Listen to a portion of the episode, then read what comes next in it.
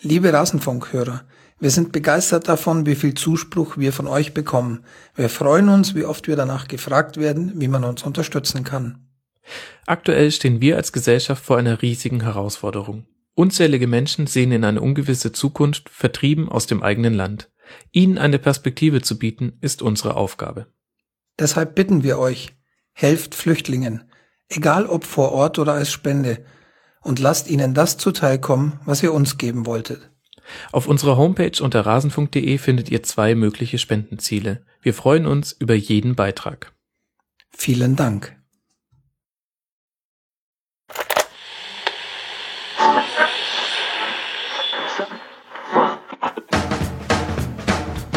Die Rasenfunk-Schlusskonferenz. Es ist bei der WM-Vergabe 2006 alles mit rechten Dingen zugegangen. Alles zum letzten Bundesligaspieltag.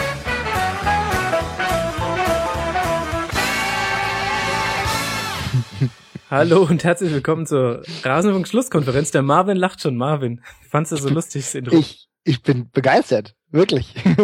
ja, freut mich. Hast du noch gar nicht gehört, oder was? Ich habe das jetzt, äh, das also so jetzt noch nicht gehört, nee. Tja, siehst du mal. Ja, schön.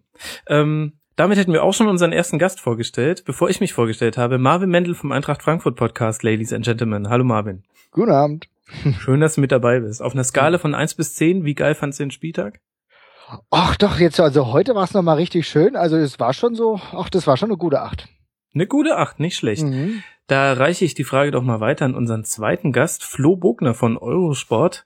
Ähm, auf einer Skala von eins bis zehn, wie gut fandst du's? Ich würde ihm eine solide sechs bis sieben geben. Ist ja noch ein bisschen Saison übrig und äh, da geht schon noch ein bisschen mehr. Hm. Ich würde auch sagen, dass Marvin da so ein bisschen sein, seine Euphorie über unser Intro hinübergerettet hat auf den äh, Spieltag. Ich bin leicht zu begeistern. hey, ein blaues Auto. Ja, wunderbar. Oh, oh guck mal, ein Eichhörnchen. ja, genau. Ach, schön. Ja, ähm, an dieser Stelle möchte ich mich auch kurz vorstellen. Ich bin Max Jakob Ost, bei Twitter als Edgenetze unterwegs und Moderator dieser kleinen, aber feinen Rückblicksendung auf dem Bundesligaspieltag. Und das ist der zehnte. Und wenn wir jetzt die Gäste schon so schnell vorgestellt haben, würde ich sagen, lass doch einfach gleich reintauchen. Marvin meinte, heute hätte man noch ein bisschen mehr Spektakel geboten bekommen. Damit meinst du bestimmt unter anderem das Spiel Gladbach gegen Schalke. 3 zu 1 für Gladbach. Was hat dir daran besonders gut gefallen, Marvin? Ähm, also ich, was mir momentan wieder richtig gut gefällt, ist generell die Gladbacher Spielweise. Also ich habe das Gefühl, dass seit dem Trainerwechsel äh, sie jetzt nicht, ich will jetzt nicht sagen Jungbrunnen gefallen, sonst muss ich auch wieder gleich irgendwie Geld bezahlen oder so. Aber ich habe das Gefühl, sie spielen befreit auf und das ist mir ja schon letzte Woche leidlich, habe ich das ja mehr oder weniger eigenen Leib erfahren, als die Gladbacher in Frankfurt waren. Ähm, das, das Spiel ist schnell, auch mir gefällt ein Traoré immer gut. Der, der Hut war ja letzte Woche wun wunderbar äh, und äh, ich habe einfach das Gefühl, dass es richtig gut funktioniert und es macht einfach Spaß, den Leuten zuzusehen. Da hast du recht, auch wenn ich gerade ganz kurz zusammengezuckt bin, weil ich der Hut verstanden habe. Also Robert Hut, von da Hut. da muss die Schnelligkeit abziehen, ja. da war ich kurz in einem Paralleluniversum, ja. Ähm, ja, kann man wohl so sagen, dass es bei Ihnen jetzt wieder besser läuft, nach fünf Siegen in Folge. Ähm, und jetzt schon auf Platz sieben in der Tabelle, so schnell kann es in der Liga gehen. Ähm, Flo, was meinst denn du? Kann man das jetzt noch unter irgendeinem so kurzfristigen Schubert-Effekt abtun oder hat sich wirklich was verändert im Gladbacher Spiel? Ich glaube, dass die Gladbacher jetzt einfach wieder zur Normalform gefunden haben. Also wenn man sieht, wie sie in der letzten Saison schon gespielt haben, wie sie auch in der Rückrunde dominiert haben. Ich erinnere nur äh, mehr Punkte als der FC Bayern, glaube ich. Ähm, insofern haben sie jetzt in die Spur gefunden und ich glaube, die, die Ausnahmeerscheinungen waren die fünf Niederlagen zu Beginn und nicht die fünf Siege jetzt in Folge. Da gucken wir mal am 20. Spieltag, dann werden wir es wissen, in welche Richtung es geht. Ähm, auf jeden Fall beeindruckend. Ähm, dein Gefühl wird äh, Schubert, den kann man ja jetzt eigentlich nicht durch jemand anderen ersetzen. Da wird das Interim bald gestrichen werden. Nee, also ich finde, Eberl, Eberl moderiert das ja ganz gut, ähm, indem er, indem er sagt, äh, wir gucken, wir halten uns alle Optionen offen und äh, ich denke, er, er wird einen Teufel tun und jetzt irgendjemanden präsentieren, zumal sich ja auch jetzt keine, keine Favoritenlösung irgendwie abzeichnet, sondern er wird diesen Schwung mitnehmen, er wird, wird diesen Schubert-Effekt mitnehmen, ähm, solange es irgendwie geht.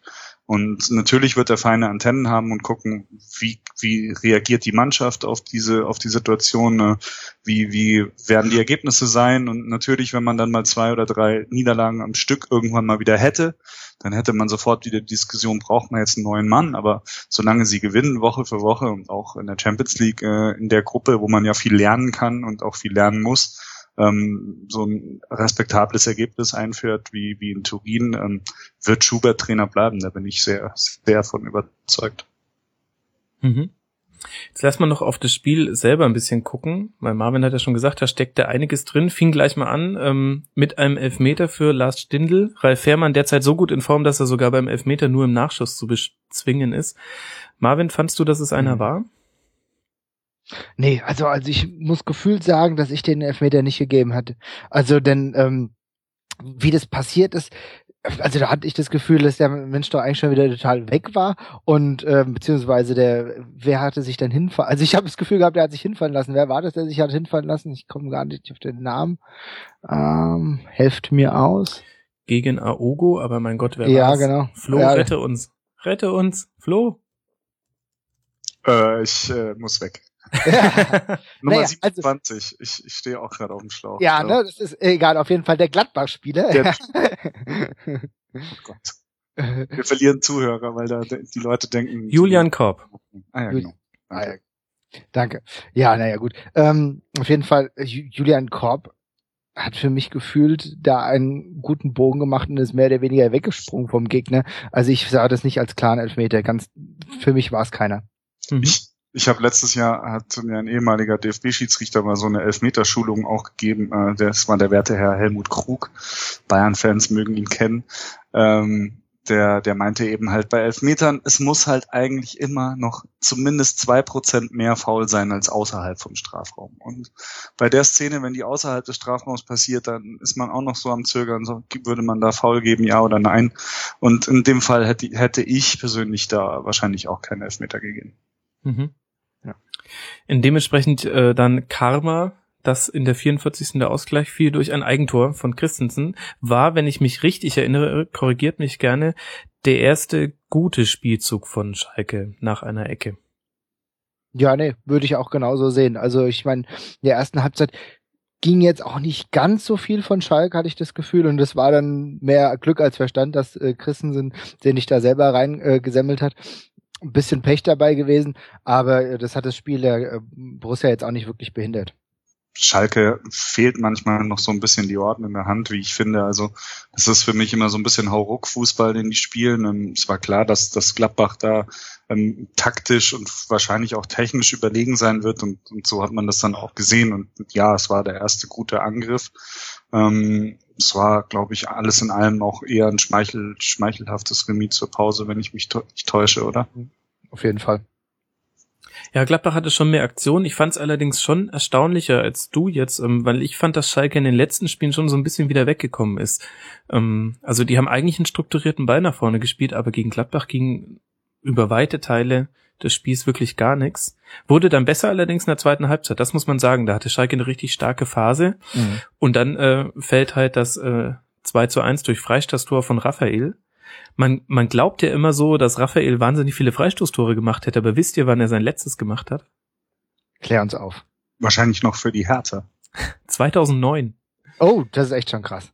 Ja, krass, ne? Also ähm, gefühlt dachte ich mir, naja, das ist schon äh, eine schöne Raphael-Position. Mhm. Ähm, ja. War, aber es ja letztlich auch, aber naja. Ich, ich finde der Raphael, Entschuldigung, ich finde ja Raphael äh, alles in allem sehr spannend, weil man sagt ja immer, das ist der, der Favre Jünger und überall, wo Favre war, war Raphael auch. Und ich glaube, die ersten fünf Spiele kam gar nichts von Raphael und jetzt müsste er so bei sieben Scorer-Punkten in den zweiten fünf Spielen sein. Also ähm, Mal gucken, wo Lucien, also ich würde mir an Gladbacher Stelle erst Sorgen machen, wenn Lucien Favre einen neuen attraktiven Verein hat. ähm, aber ansonsten äh, kann man diesen Raphael, glaube ich, noch ein bisschen, bisschen gebrauchen und äh, guter Kicker. Also für mich ein sehr, sehr großes Phänomen, weil ähm, er eigentlich immer unterschätzt wird. Ja, ich habe Raphael früher auch immer so in gewissen Zeiten ein bisschen äh, als lethargisch betrachtet, dass mal, dass es immer so diese Phasen gab, wo gar nichts von ihm kam. Aber gerade in der letzten Zeit, ähm, jetzt auch wieder unter Schubert, kommt er richtig gut. Und was ich letzte Woche im Waldstadion gesehen habe, das, äh, da muss ich sagen, das war schon ein bisschen anderer Fußball, als ich, wie ich sonst gewohnt war. Weil Raphael hat das Spiel dominiert, natürlich auch mit der, Haut zusammen, aber jetzt, jetzt versuche ich es besser auszusprechen. Aber das war schon richtig grandios. Also für mich ein Spieler, der absolut Spaß momentan macht. Mhm. Und irgendwie interessantes Stürmerpaar zusammen mit Stindl. Das ist jetzt so auf dem Papier hätte ich gesagt, da fehlt ja eigentlich einer, der der ihn reinmacht, aber funktioniert jetzt unter Schubert tatsächlich ganz gut. Auch wieder im Spiel gegen Schalke, muss man sagen. Mhm. Ich stelle mir halt jetzt, äh, wenn wir jetzt die ganze Zeit Schubert erwähnen, stelle ich mir die, immer die grundsätzliche Frage, haltet ihr denn jetzt, wenn wir jetzt hier einen Experten, wenn ich mir hier zwei Experten hier zusammen sitze, mehr oder weniger, muss ich euch wirklich mal die Frage stellen, haltet ihr denn von Schubert wirklich so viel?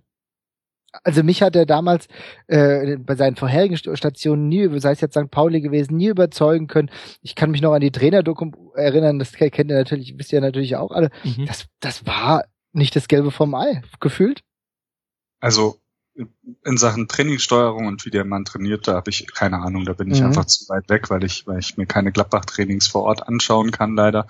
Ähm, ich glaube halt, dass, dass es nach diesen fünf Niederlagen ähm, einfach eine, eine gute Ansprache, eine, eine motivierende Ansprache, eine ähm, Selbstbewusstsein fördernde Ansprache an die Mannschaft gebraucht hat. Auch so ein bisschen dieses Kumpelgefühl, glaube ich, bringt er ganz gut rüber, weil, weil ich glaube, Favre war trotz allem, auch wenn er ein lustiger, netter Kerl ist, aber er ist halt auch durchs Alter bedingt ein bisschen distanzierter von der Mannschaft gewesen, denke mhm. ich. Und Schubert ist mehr so einer, der sagt, hey Jungs, der mal einen auch so auf den Rücken äh, klopft oder auch mal einen so in den Schwitzkasten nimmt und ihm durch die Haare wuschelt und man nimmt ihm das ab. Und äh, ich, ich, ich glaube, deswegen hat das jetzt ganz gut gepasst, so für den kurzfristigen Erfolg. Hm, ob er generell diese Mannschaft weiterentwickeln kann, nochmal weiß ich nicht, aber ich glaube, das, das ist jetzt auch nicht das Problem, warum an den dritten Schritt äh, denken, wenn man gerade erst dabei ist, den ersten Schritt zu machen. Also ja. lassen wir uns überraschen, vielleicht, vielleicht kriegt er das auch richtig prima hin und, und bleibt die nächsten drei Jahre Gladbach-Trainer, wer weiß das schon. Ja, nee, man weiß es nicht, aber das ist eine gute äh, Argumentation, ja. Mhm. Ja, ich stelle mir gerade vor, wie André Schubert Raphael in den Schwitzkasten nimmt und ihn durch die Haare wuschelt. Ein zeitlos schönes Bild. Ja, andersrum wird schwierig, glaube ich. ja, ich habe so ein bisschen den Eindruck, dass wir vielleicht äh, hier das selber erleben wie letztes Jahr mit Werder, die auch so wahnsinnig gut dann in der, also unter Skripnik gestartet sind und dann vor allem in der Rückrunde wirklich so einen Lauf bekommen haben, wo sie dann auch zuerst ein bisschen glücklich und dann aber aus ihrem Lauf heraus ähm, ein paar Spiele in Folge gewonnen haben und irgendwann hat sich das dann auf einem normalen Niveau eingependelt und da waren sie dann aber schon fernab jeder Abstiegsgefahr. Vielleicht wird das mit Gladbach ähnlich, ausgenommen der Sache, dass die Ziele von Gladbach natürlich leicht andere sind als die von Werder letzte Saison. Mal gucken. Ja, also Skripnik und, und Schubert kann man zumindest in Sachen ähm, na gut, Skripnik war nochmal eine andere Nummer als ehemaliger Werder-Spieler. Also ich meine, dem, dem flogen ja die Herzen quasi zu. Der, der hätte wenig verkehrt machen können, außer halt Spiele verlieren. Ähm, bei, bei Schubert ist, glaube ich, die Skepsis noch ein bisschen größer, aber solange er gewinnt, äh, also keine Probleme, keine Skeptiker da. Gut, so viel dann das 2 zu 1 in einer Phase, in der Schalke eigentlich die großen Chancen hatte und ähm, zumindest äh, große Teile meiner Schalker Timeline haben den Freistoß zum 2 zu 1 auch sehr ähm, ähm, angezweifelt, die Berechtigung. Ähm, und dann wurde es aber nochmal richtig übel mit einer hässlichen, hässlichen roten Karte gegen Johannes Geis, Marvin. Mhm. Ja, ganz klar rote Karte. Also ich denke, da gibt's gar keine zwei Meinungen. Äh, ich würde würd ihm da auf keinen Fall jetzt Absicht unterstellen. Das wird ja immer so oft gesagt, das war einfach total dämlich. Also ich, ich glaube nicht, dass er da äh, jetzt sowas wollte, der wollte seinen Gegenspieler verletzen wollte, aber es hat billig in Kauf genommen. Es war einfach äh, fahrlässig und über die Karte an sich brauchen wir nicht sprechen.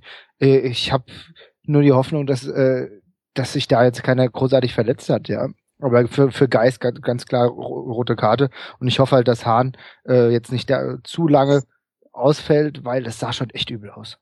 Die, die zweite Dimension des Fouls ist ja, dass sie sich ja im DFB-Pokal wiedersehen mhm. und Geist wird spielen können und Hahn nicht. Also also gesetzt Fall, dass er jetzt eben schwerer verletzt ist, aber so sah es jetzt zumindest aus. Also ich glaube, das Knie äh, einmal so leicht durchgebogen, also das ein oder andere Band wird da zumindest äh, ein bisschen überdehnt sein oder was auch immer. Ich hoffe nichts Schlimmeres. Ähm, und also das ist natürlich dann auch nochmal eine Geschichte, ähm, ja, die das halt dann am, im DFB-Pokal nochmal besonders brisant macht.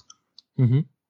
Und jetzt mal auch, auch abgesehen davon, dass es ein hässliches Foul war, da gibt's eigentlich keine zwei Meinungen drüber, aber auch sportlich eine ganz schöne Schwächung von Schalke. Denn ich hatte den Eindruck, dass Geist so die Konstante im defensiven Mittelfeld war und ähm, jemand wie heute hat Heubier neben ihm gespielt, sich da aber erst noch so ein bisschen reinfinden muss. Ja, sehe ich grundsätzlich genauso. Also für mich hat die letzten Wochen auch Geist ähm, richtig ordentlich gespielt. Ich hatte eigentlich nicht gedacht, dass er die Übersetzung vom, von Mainz nach Schalke so gut schafft. Das ist ihm aber wirklich ordentlich gelungen. Vielleicht hängt es auch mit, mit Breitenreiter zusammen. Da wird ja auch gesagt, dass die ein gutes Verhältnis zueinander haben. Aber ähm, das war natürlich jetzt nicht gut und es wird ihn jetzt einige Wochen, äh, wird ihn jetzt einige Wochen auf die Bank verbannen. Okay. Davon kann man ausgehen, ja. Gut, und äh, insofern ein Karma-Spiel, das dann, ähm, nachdem dann offensichtlich, zumindest hat es sich so angehört, aus dem äh, Schalke-Block ähm, André Hahn, der Verletzte, mit Auf Wiedersehen Sprechkörn verabschiedet wurde. Da hat dann das Karma sein Wag getan zum zweiten Mal an diesem Abend und dann fiel das 3 zu 1 durch Korb. Und dann ja, war das Spiel dicht ich finde den Schalker Fans, das ist natürlich eine, eine, eine scheiß Nummer, aber ähm, ich glaube, in jedem anderen Bundesliga-Stadion hätte es das leider auch gegeben. Also von daher, äh, ja, blöd, dass es so ist, aber man muss jetzt da auch nicht nur mit dem Finger auf die Schalker Fans zeigen. Ja, es, es, ist, es ist ja nicht die Gesamtheit der Schalke-Fans. Äh, das muss man halt auch sagen. Es sind immer ein paar, und das hörst du dann halt auch, wenn es ein paar mehr waren. Okay, das ist blöd, ja, finde ich auch. Äh, hat nichts mit Fairness zu tun, wenn immer äh, auch wenn, wenn gleich das immer propagiert wird, aber man muss da nicht drüber hängen. Ich wüsste ganz genau, dass es im Waldstadion nicht großartig anders laufen würde. Hm. Ist so. Ja, das äh, ist traurig, aber wahrscheinlich wahr. Und das eigentlich Interessante ist irgendwie natürlich eine sehr ärgerliche Niederlage und gerade der Verlust von Geist ist, glaube ich, äh, für alle Schalke-Fans nicht so leicht zu verdauen. Aber tabellarisch gesehen ist jetzt nicht so viel passiert. Schalke hat zwar den Anschluss an gewisse Rivalen aus äh, Dortmund verloren, ähm, vier Punkte Rückstand, aber Platz drei nach zehn Spieltagen und Gladbach auf Platz sieben nach zehn Spieltagen. Ich glaube, beide Vereine können jetzt dann doch zufrieden sein. Man also Glad Gladbach natürlich mit den fünf Siegen in Folge mh, klar auf dem Weg nach oben. Ich glaube, für Gladbach ist einfach wichtig, immer so die Punktedistanz Platz drei irgendwie im Auge zu haben. Und das sind jetzt vier Punkte. Ähm, Schalke, denke ich, also mit, mit den, nach dem Umbruch oder, oder auch wie der Kader jetzt zusammengestellt ist mit dem neuen Trainer, mit dem, was jetzt auf dem Managerposten noch passiert. Also ich glaube, die sind froh, wenn sie am Ende überhaupt unter den ersten sechs ankommen. Und insofern ist Platz drei mit, mit 19 Punkten aus zehn Spielen eine sehr gute Momentaufnahme für die. Aber jetzt, wo Geist fehlt, die nächsten Wochen, ähm, jetzt bis zur Winterpause müssen sie natürlich gucken, dass sie, dass sie trotzdem in der oberen, im oberen Drittel bleiben. Hm. Mhm. Wird ein spannendes Derby gegen Dortmund auf jeden Fall. Und äh, ganz interessant, äh, Gladbach als eins von drei Teams, das äh, noch nie unentschieden gespielt hat. Die Bayern natürlich nicht, weil die haben ja nur alles gewonnen. Und äh, Mainz.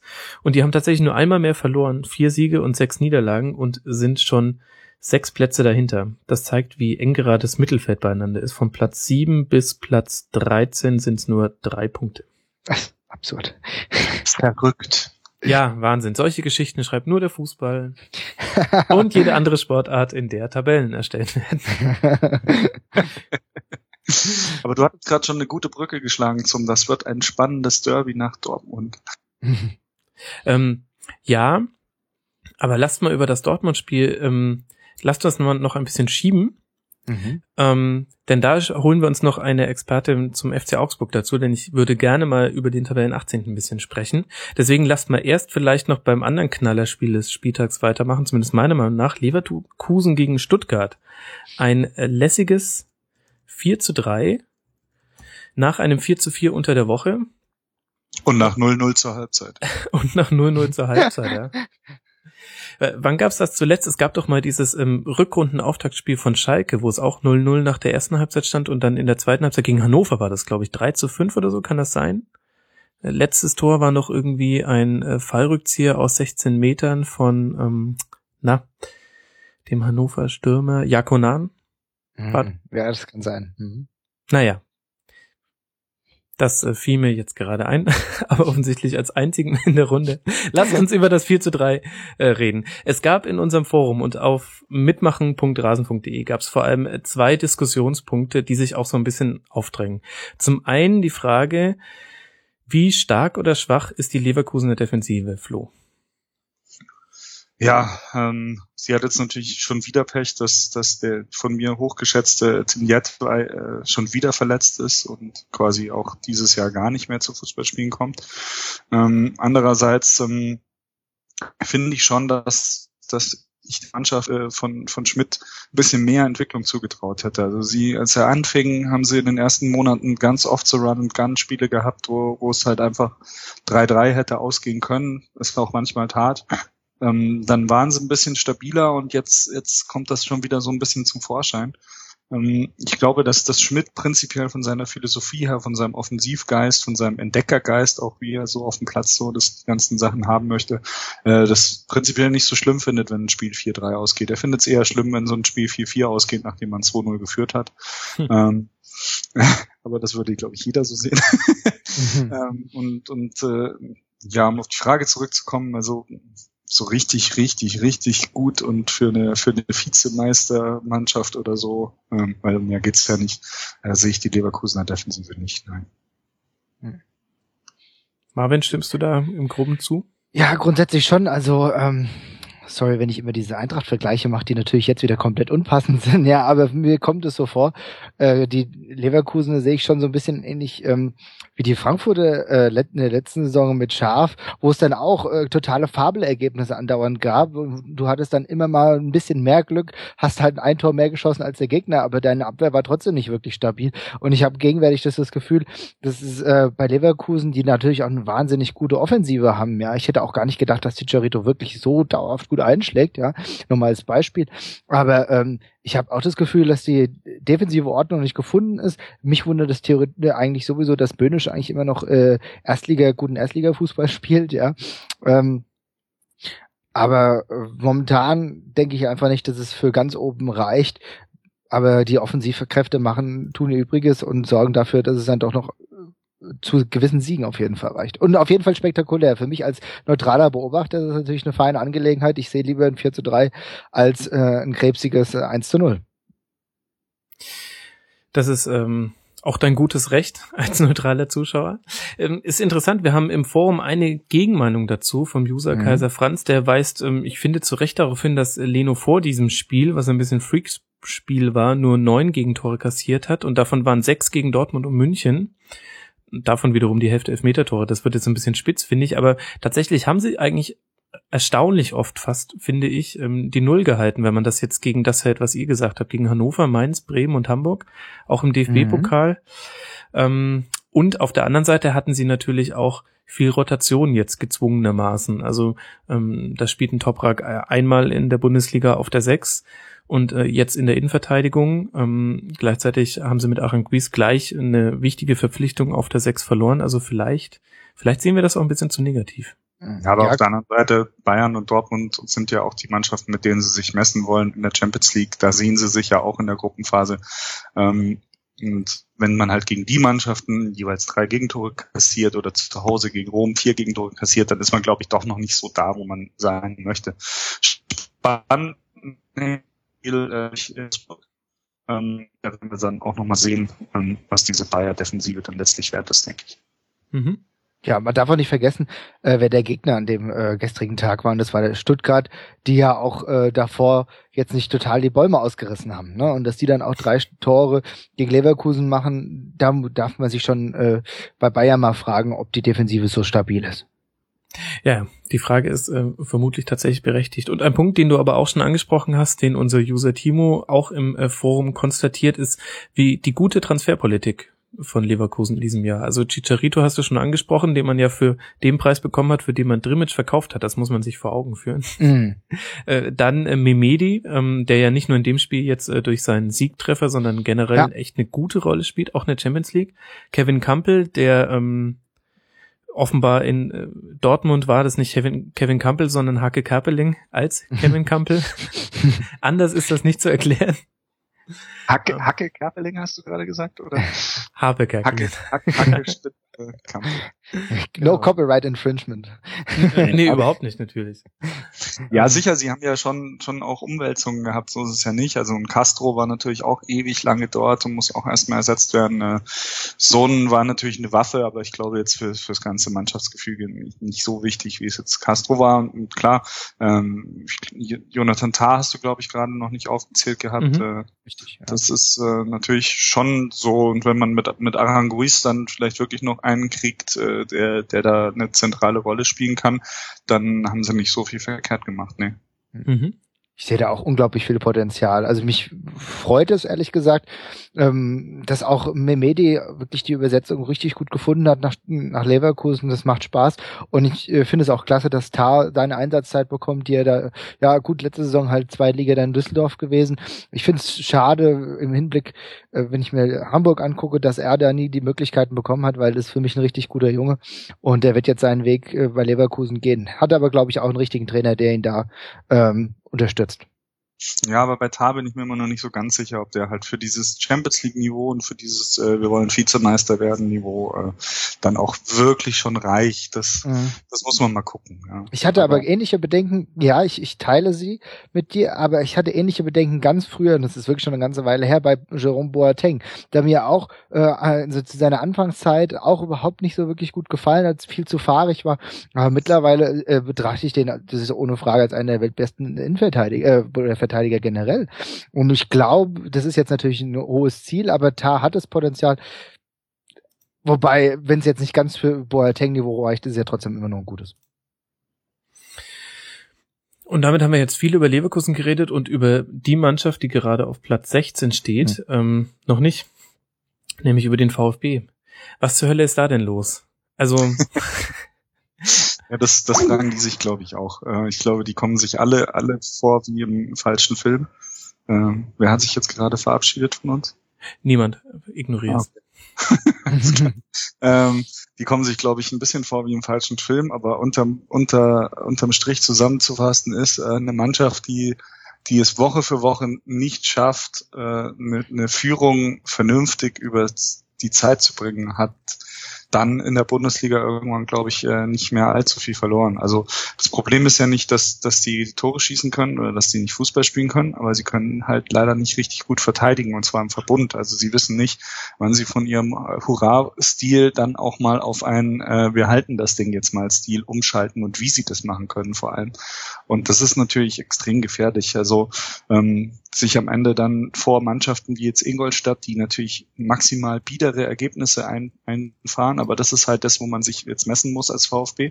Ähm, sich am Ende vor diesen Mannschaften zu platzieren, wird halt schwierig, wenn man, wenn man halt eine sehr, sehr, sehr anfällige Defensive hat. Und 23 Gegentore nach 10 Spielen ist natürlich äh, ja nicht das, was sie sich vorgestellt haben. Trotz allem äh, mag, mag ich äh, den Weg, den der VfB eingeschlagen hat, sehr. Äh, ich finde es auch gut, dass, dass da auch noch gar keine Trainerdiskussion aufgekommen ist. Äh, ich, Ja. ich finde auch Zorninger ein, ein sehr bereicherndes Element für die Bundesliga. Ich finde seine Herangehensweise gut. Ich finde seine leicht muffige Art äh, ganz hervorragend. also äh, mag das total gerne. Ähm, man muss auch sagen, dass für mich äh, Robin Dutt, ähm, ich hoffe, ich, ich trete da jetzt niemandem zu nahe, aber jetzt beim VfB miss bisher die für ihn glücklichste Figur abgibt im Vergleich zu allen anderen Bundesliga-Stationen oder und DFB vorher. Also äh, ich fand ihn überall immer ein bisschen schwach auf der Brust inhaltlich. Jetzt beim VfB scheint er zumindest äh, klare Ideen zu haben. Ob er sie dann letztlich auch mit Leben und mit Erfolg füllt, das bleibt ja jetzt noch abzuwarten. Aber ähm, also an und für sich passt da alles sehr gut. Bloß solange man eben ein 3-1 oder äh, zwei Tore-Führungen eben nicht verwalten kann und, und nicht in, in Siege letztlich um, ummünzen kann, ähm, wird der VfB auch bis, bis Ende der Hinrunde oder halt eben in einem absehbaren Zeitraum äh, immer noch da unten drin bleiben, was, Mhm. was sehr schade ist und eigentlich auch nicht dem, dem Leistungspotenzial entspricht.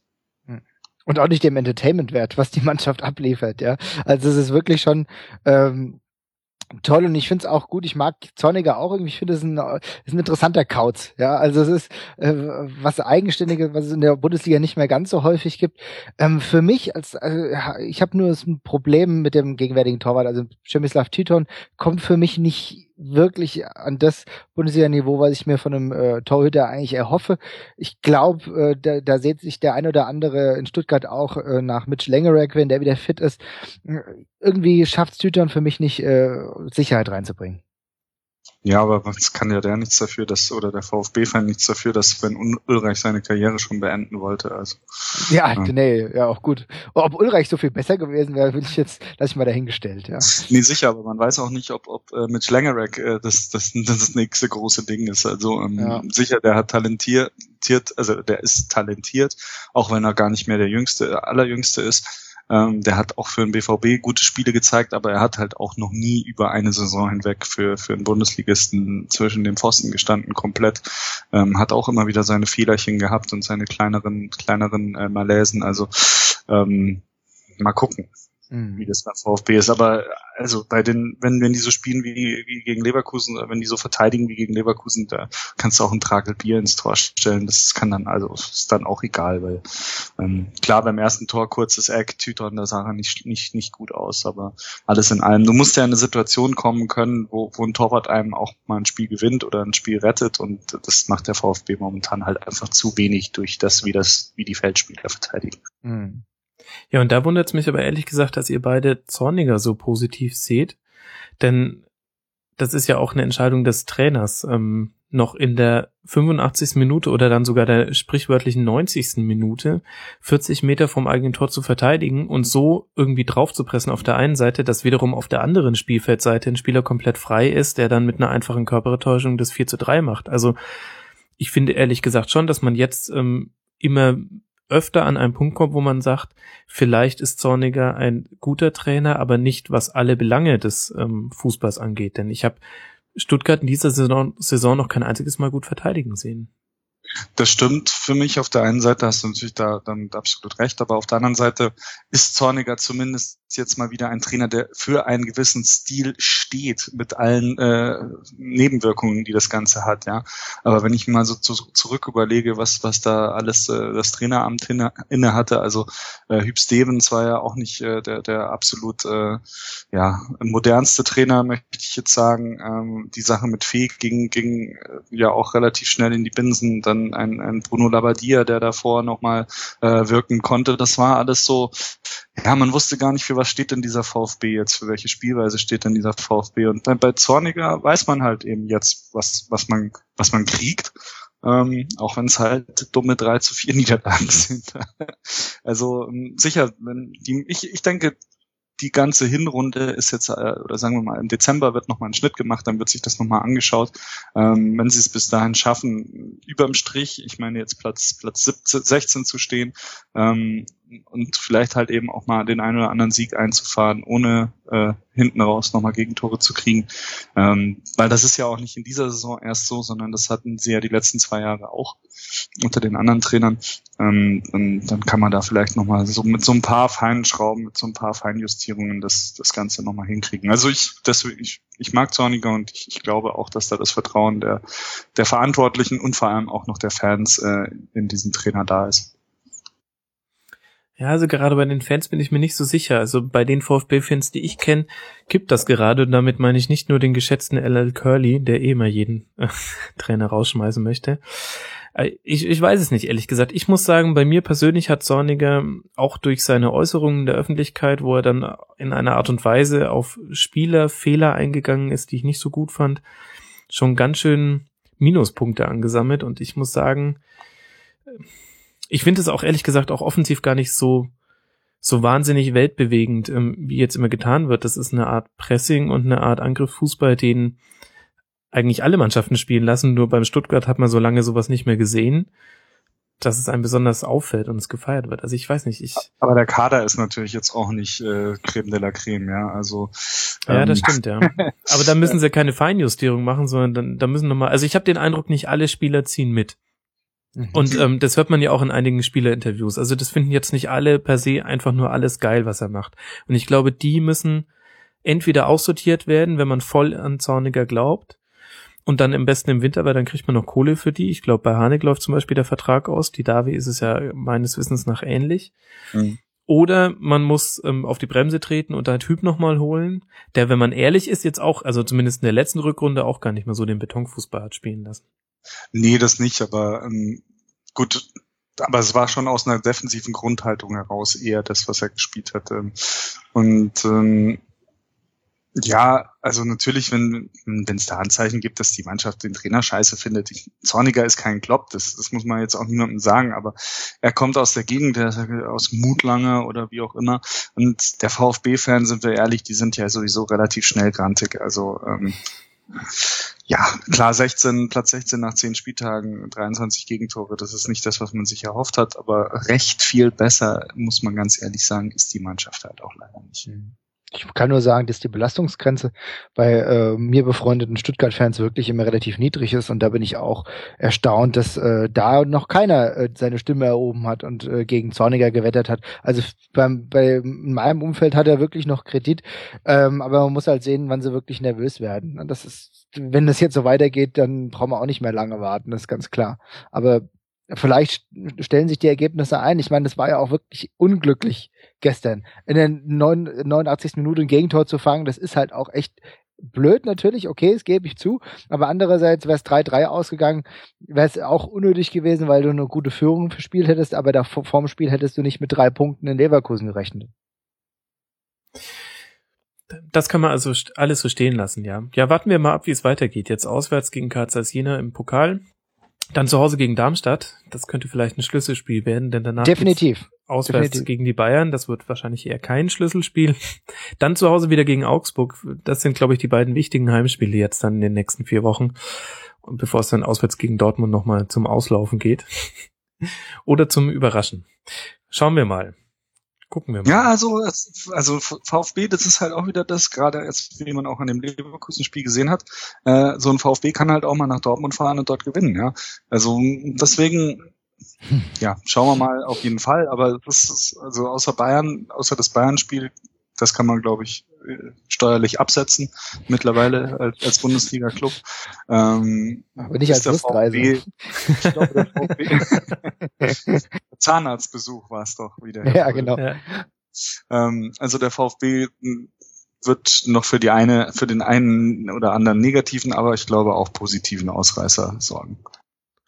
Ja, es muss halt mal ein bisschen weniger konjunktiv werden, muss man sagen, ähm, mit nur zwei Siegen nach zehn Spielen. Aber gut, warten wir es ab. Also Max findet den VfB scheiße und wir gehen über zum nächsten Spiel. Nein, nein, das stimmt ja nicht. Ich, ich bin erstaunt, wie positiv ihr den VfB seht, aber ehrlich gesagt äh, glaube ich, dass die Situation viel prekärer ist, als sie noch in der letzten Saison war, wo sie auch wirklich furchtbar gespielt haben und dann ähm, unten drin standen. Ich glaube, das ist jetzt fast gefährlicher, wo sie gut spielen und jeder Fußballfan in ganz Deutschland immer zum VfB das Wort eigentlich verwendet. und ähm, ich weiß nicht. Ähm, da steckt für mich mehr Zündstoff drin in negativer Form. Klar, vom Kader her.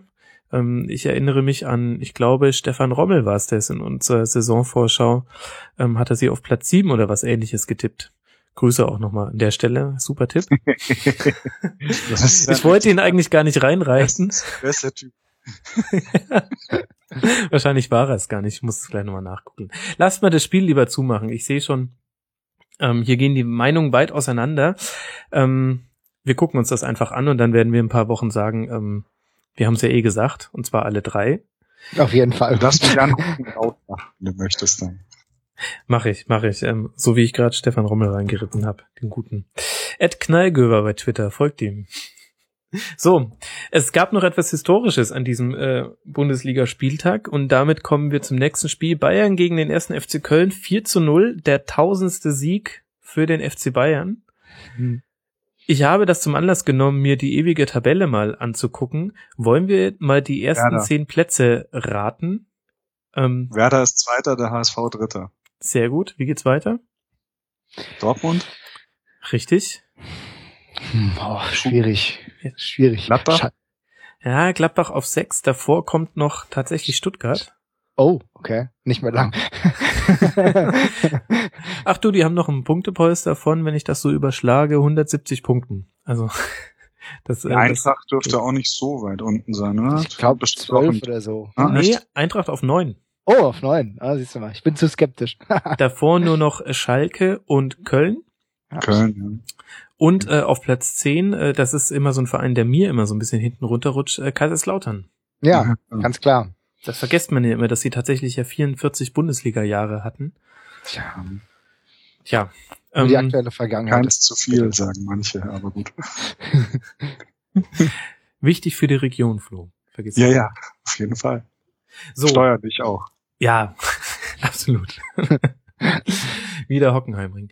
So, wir haben also die Bayern mit dem tausendsten Sieg. Ich habe mal kurz ausgerechnet, Werder Bremen, die ja auf Platz zwei in der ewigen Tabellen äh, in der ewigen Tabelle liegen, die müssten nur 7,6 äh, Spielzeiten lang jedes Spiel gewinnen, um auch 1000 Siege zu haben. Ich bin froh, dass du nicht 6,7 gesagt hast.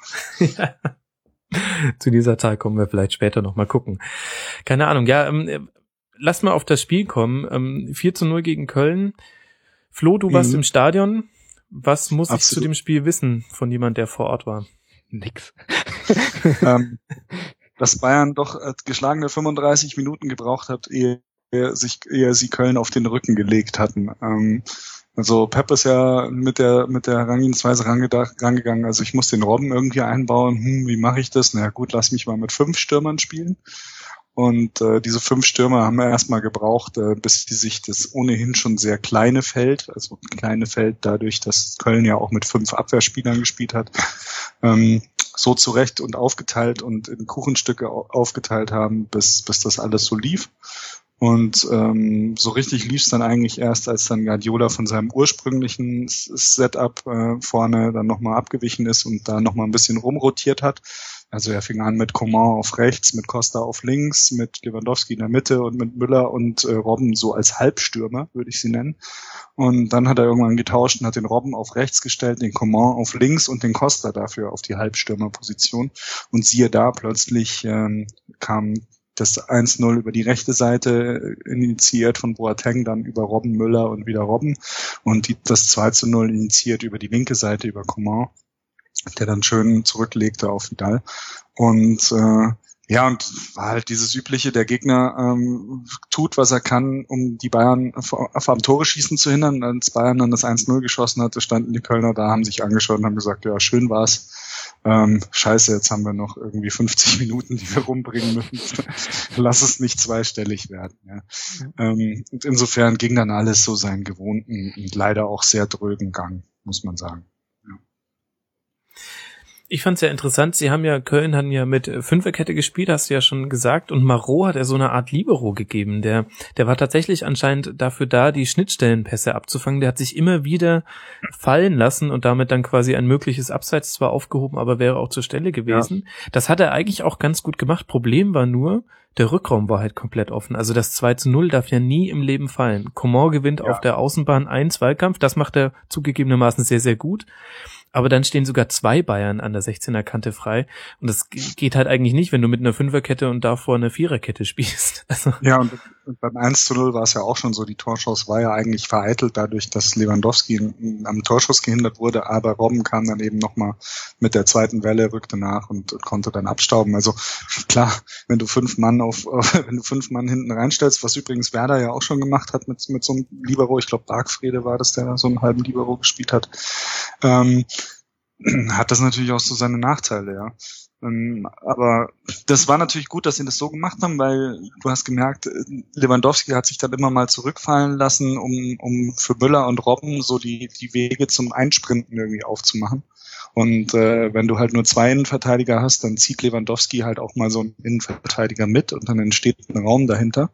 Und diesen Raum hat aber immer Marot gut ausgefüllt. Das heißt, Robben und Müller hatten dann auch gar keine, gar keinen Platz, um irgendwo einzustarten und dementsprechend äh, kamen dann auch da keine Pässe an. Also ähm, klar, es ist legitim, so zu verteidigen. Das haben auch die Bayern alle anerkannt. Aber Robben sagte dann auch nach der, ähm, dass das für ihn, dass das schon ein sehr negativer Ansatz ist und es halt ihm teilweise wie Handball vorkam. Ich weiß jetzt nicht, wie Holland in Handball ist, aber ähm, Hm. offensichtlich guckt er das auch. Und, und ja, ich fand's halt, ich, ich fand's halt gut, wie es Arsenal gemacht hat, aber gut, Köln hat halt nicht die Qualität von Arsenal. Die haben halt zumindest drei Mann irgendwie mehr oder weniger von Defensivaufgaben entbunden und, und nur mit, mit, mit sechs Feldspielern verteidigt, ähm, was reichte gegen Bayern. Und äh, ja, bei Köln war halt nur Modest andauernd an der Mittellinie und der Rest äh, ballte sich so um den 16er herum.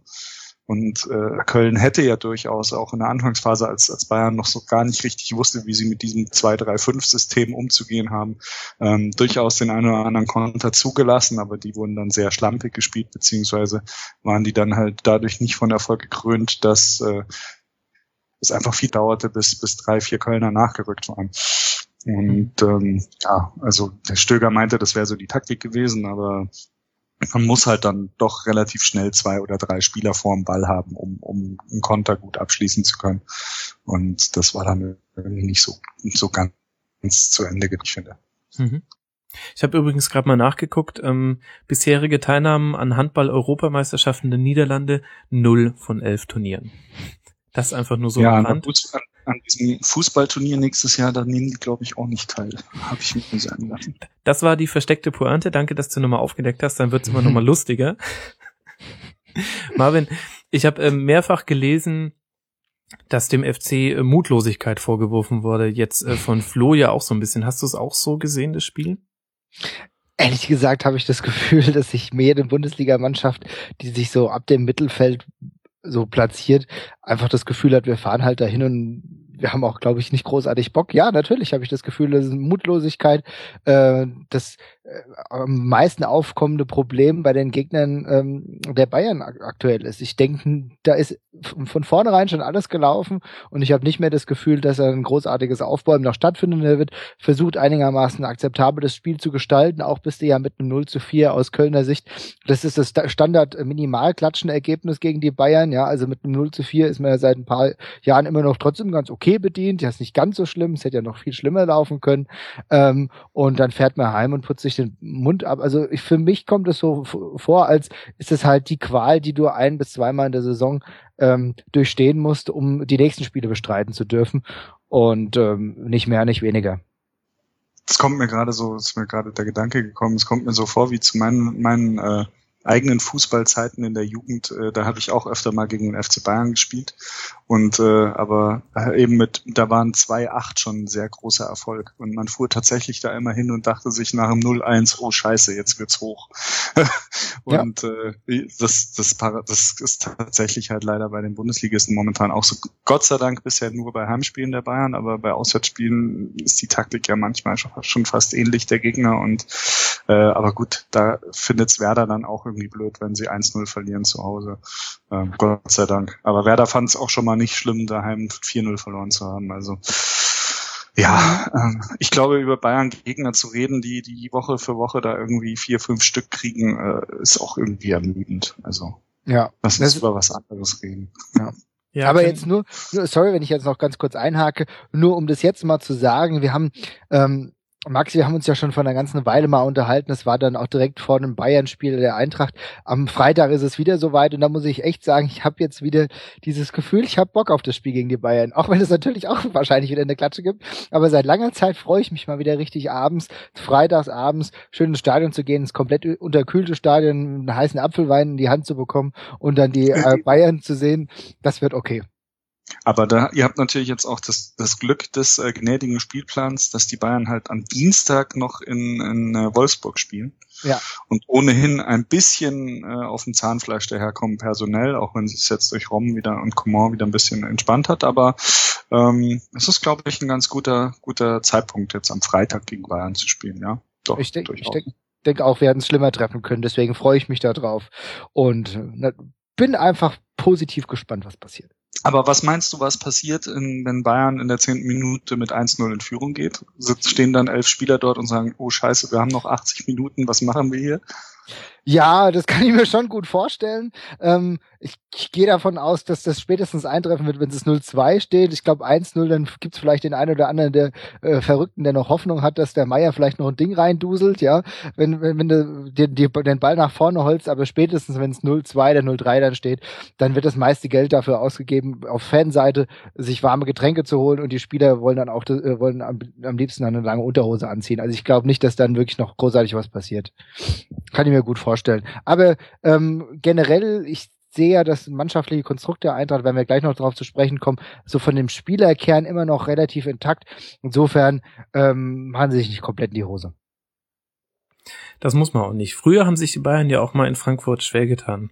Ähm, ich war selbst mal zu Gast, als äh, wir damals 1-0 geführt haben nach Tor von Klose und dann ähm, war es Marcel Heller, der beide Tore gemacht hat und Alaba hat so einen furchtbaren Fehler in der 84. gemacht, 2 zu 1 verloren. Mazda.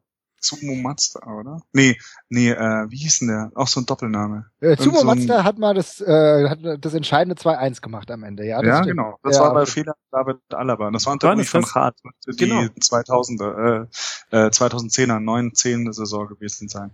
Genau, David ja. Alaba hat dann kein Spiel mehr gemacht, äh, stattdessen Diego Contento alle restlichen Spiele auf der linken Außenbahn, das muss man sich mal vorstellen. Und ich war damals ähm, im Frankfurt-Block mit äh, meinem äh, besten Kumpel und er hat mich gezwungen, meinen Bayern-Schal den ganzen Abend zu tragen. Ihr könnt, ihr mhm. könnt, Quizfrage, was war die, äh, der Einstieg in jeder ähm, Appleboy-Kneipe, in die wir gegangen sind? Ähm, oh, du hast eine Brille, du musst Student sein. ja, nein, das war's nicht. Irgendwas mit Lederhosen ausziehen genau, kann das sein? Es ja? kamen Lederhosen drin vor, allerdings musste ich auch ähm, nicht besonders viel für meinen Appleboy zahlen, muss ich sagen. Ähm, und ähm, letztlich versank dann der Abend dann auch im also ich habe da so Nier Niersbach-Erinnerungen habe ich da so dran. Okay. Der gute, Immerhin der, hast du deinen Schal behalten dürfen. Ja, ja den, den wollte halt keiner haben. Und der gute Juwel Zumo, der dann damals das grandiose 2-1, äh, also auf jeden Fall Siegtor gemacht hat, der, wo spielt er jetzt? Bei Wackerburghausen. Zu Recht. Also bitte, Flo. Das war jetzt, jetzt ja, hast du gleich zwei gleichzeitig äh, beleidigt, Wackerburghausen und ein Christoph, Spiel. Christoph Preuß wollte ich auch noch einwerfen. Äh, oh ja, das war der Fallrückzieher gegen Oliver Kahn. Da stand ich gerade in einer Tiefgarage in Frankfurt. Andere Geschichte, auch lustig. ich merke schon, jetzt wäre die Schwarz-Weiß-Geschichte wieder ausgepackt. Ja. nee, lassen wir mal, lassen wir mal. Machen wir mal das Spiel zu. Ähm, vielleicht hat Carlo Ancelotti die ganze Situation am besten zusammengefasst. Der, zusammengefasst. Der hat am Wochenende gesagt, Bayern will win the league without taking their hands out of the pockets. Keine Ahnung, worauf er damit anspielen will. I must confess that I'm not able to enjoy Bayern matches. There simply is not enough competition.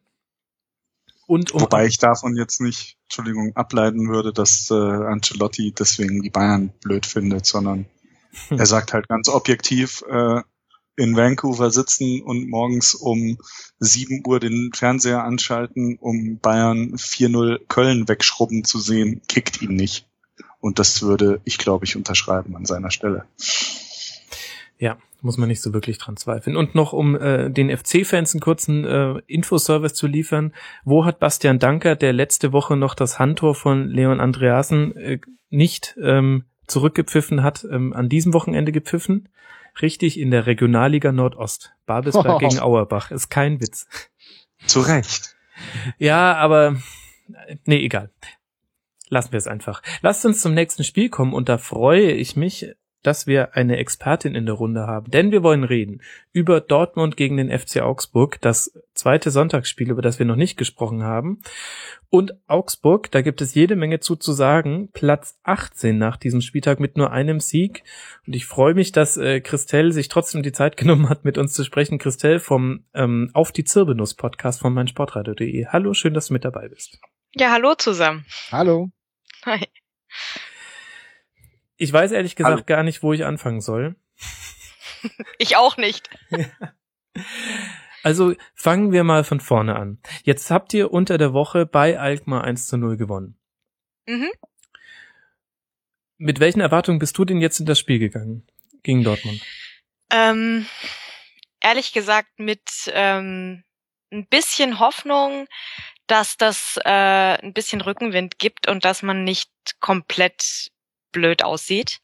Und ja, das hat jetzt nicht so ganz gut geklappt, fürchte ich. ich hatte doch gehofft, dass wir wenigstens, äh, wenn es schon eine Niederlage sein muss, dass es wenigstens eine nicht ganz so hohe sein würde und dass man irgendwie mit erhobenem Kopf vom Platz gehen kann und sagen, ja, wir, wir haben irgendwie wieder zusammengefunden und ähm, es geht irgendwie aufwärts, aber ja, das war frommer, frommes Wunschdenken, fürchte ich. Mhm. Ich meine, ihr hattet natürlich so, ehrlich muss man sein, ihr hattet jetzt auch das Pech auf ähm, eine verdammt gut eingestellte Mannschaft zu treffen, die auch gerade wirklich nicht gerade einen Antilauf hat. Trotzdem fand ich, dass ihr gerade in der ersten Halbzeit schon relativ passiv in den Defensivzweikämpfen wart. Ist das symptomatisch für die bisherige Augsburg-Saison? War es besonders schlimm jetzt gegen Dortmund? Ich würde jetzt gern sagen, ja, aber ich finde, dass wir in dieser Saison bisher insgesamt sehr, sehr enttäuschend äh, gespielt haben insgesamt. Und ähm, also ich habe immer noch das Gefühl, dass da viele Leute auf dem Platz stehen, die gerne möchten, aber irgendwie funktioniert es in der Kommunikation dermaßen schlecht, dass äh, jeder, der eine gute Idee hat, die genau bis zum Abspiel hinkriegt. Und der nächste hat aber eine andere Idee und rennt leider in die falsche Richtung. Und deswegen äh, kommt so überhaupt nichts zustande. Und die Verteidigung sieht blöd aus, die Offensive sieht blöd aus. Ja, es sieht alles ziemlich doof aus. Ja, dann sieht am Ende nämlich auch die Tabelle doof aus.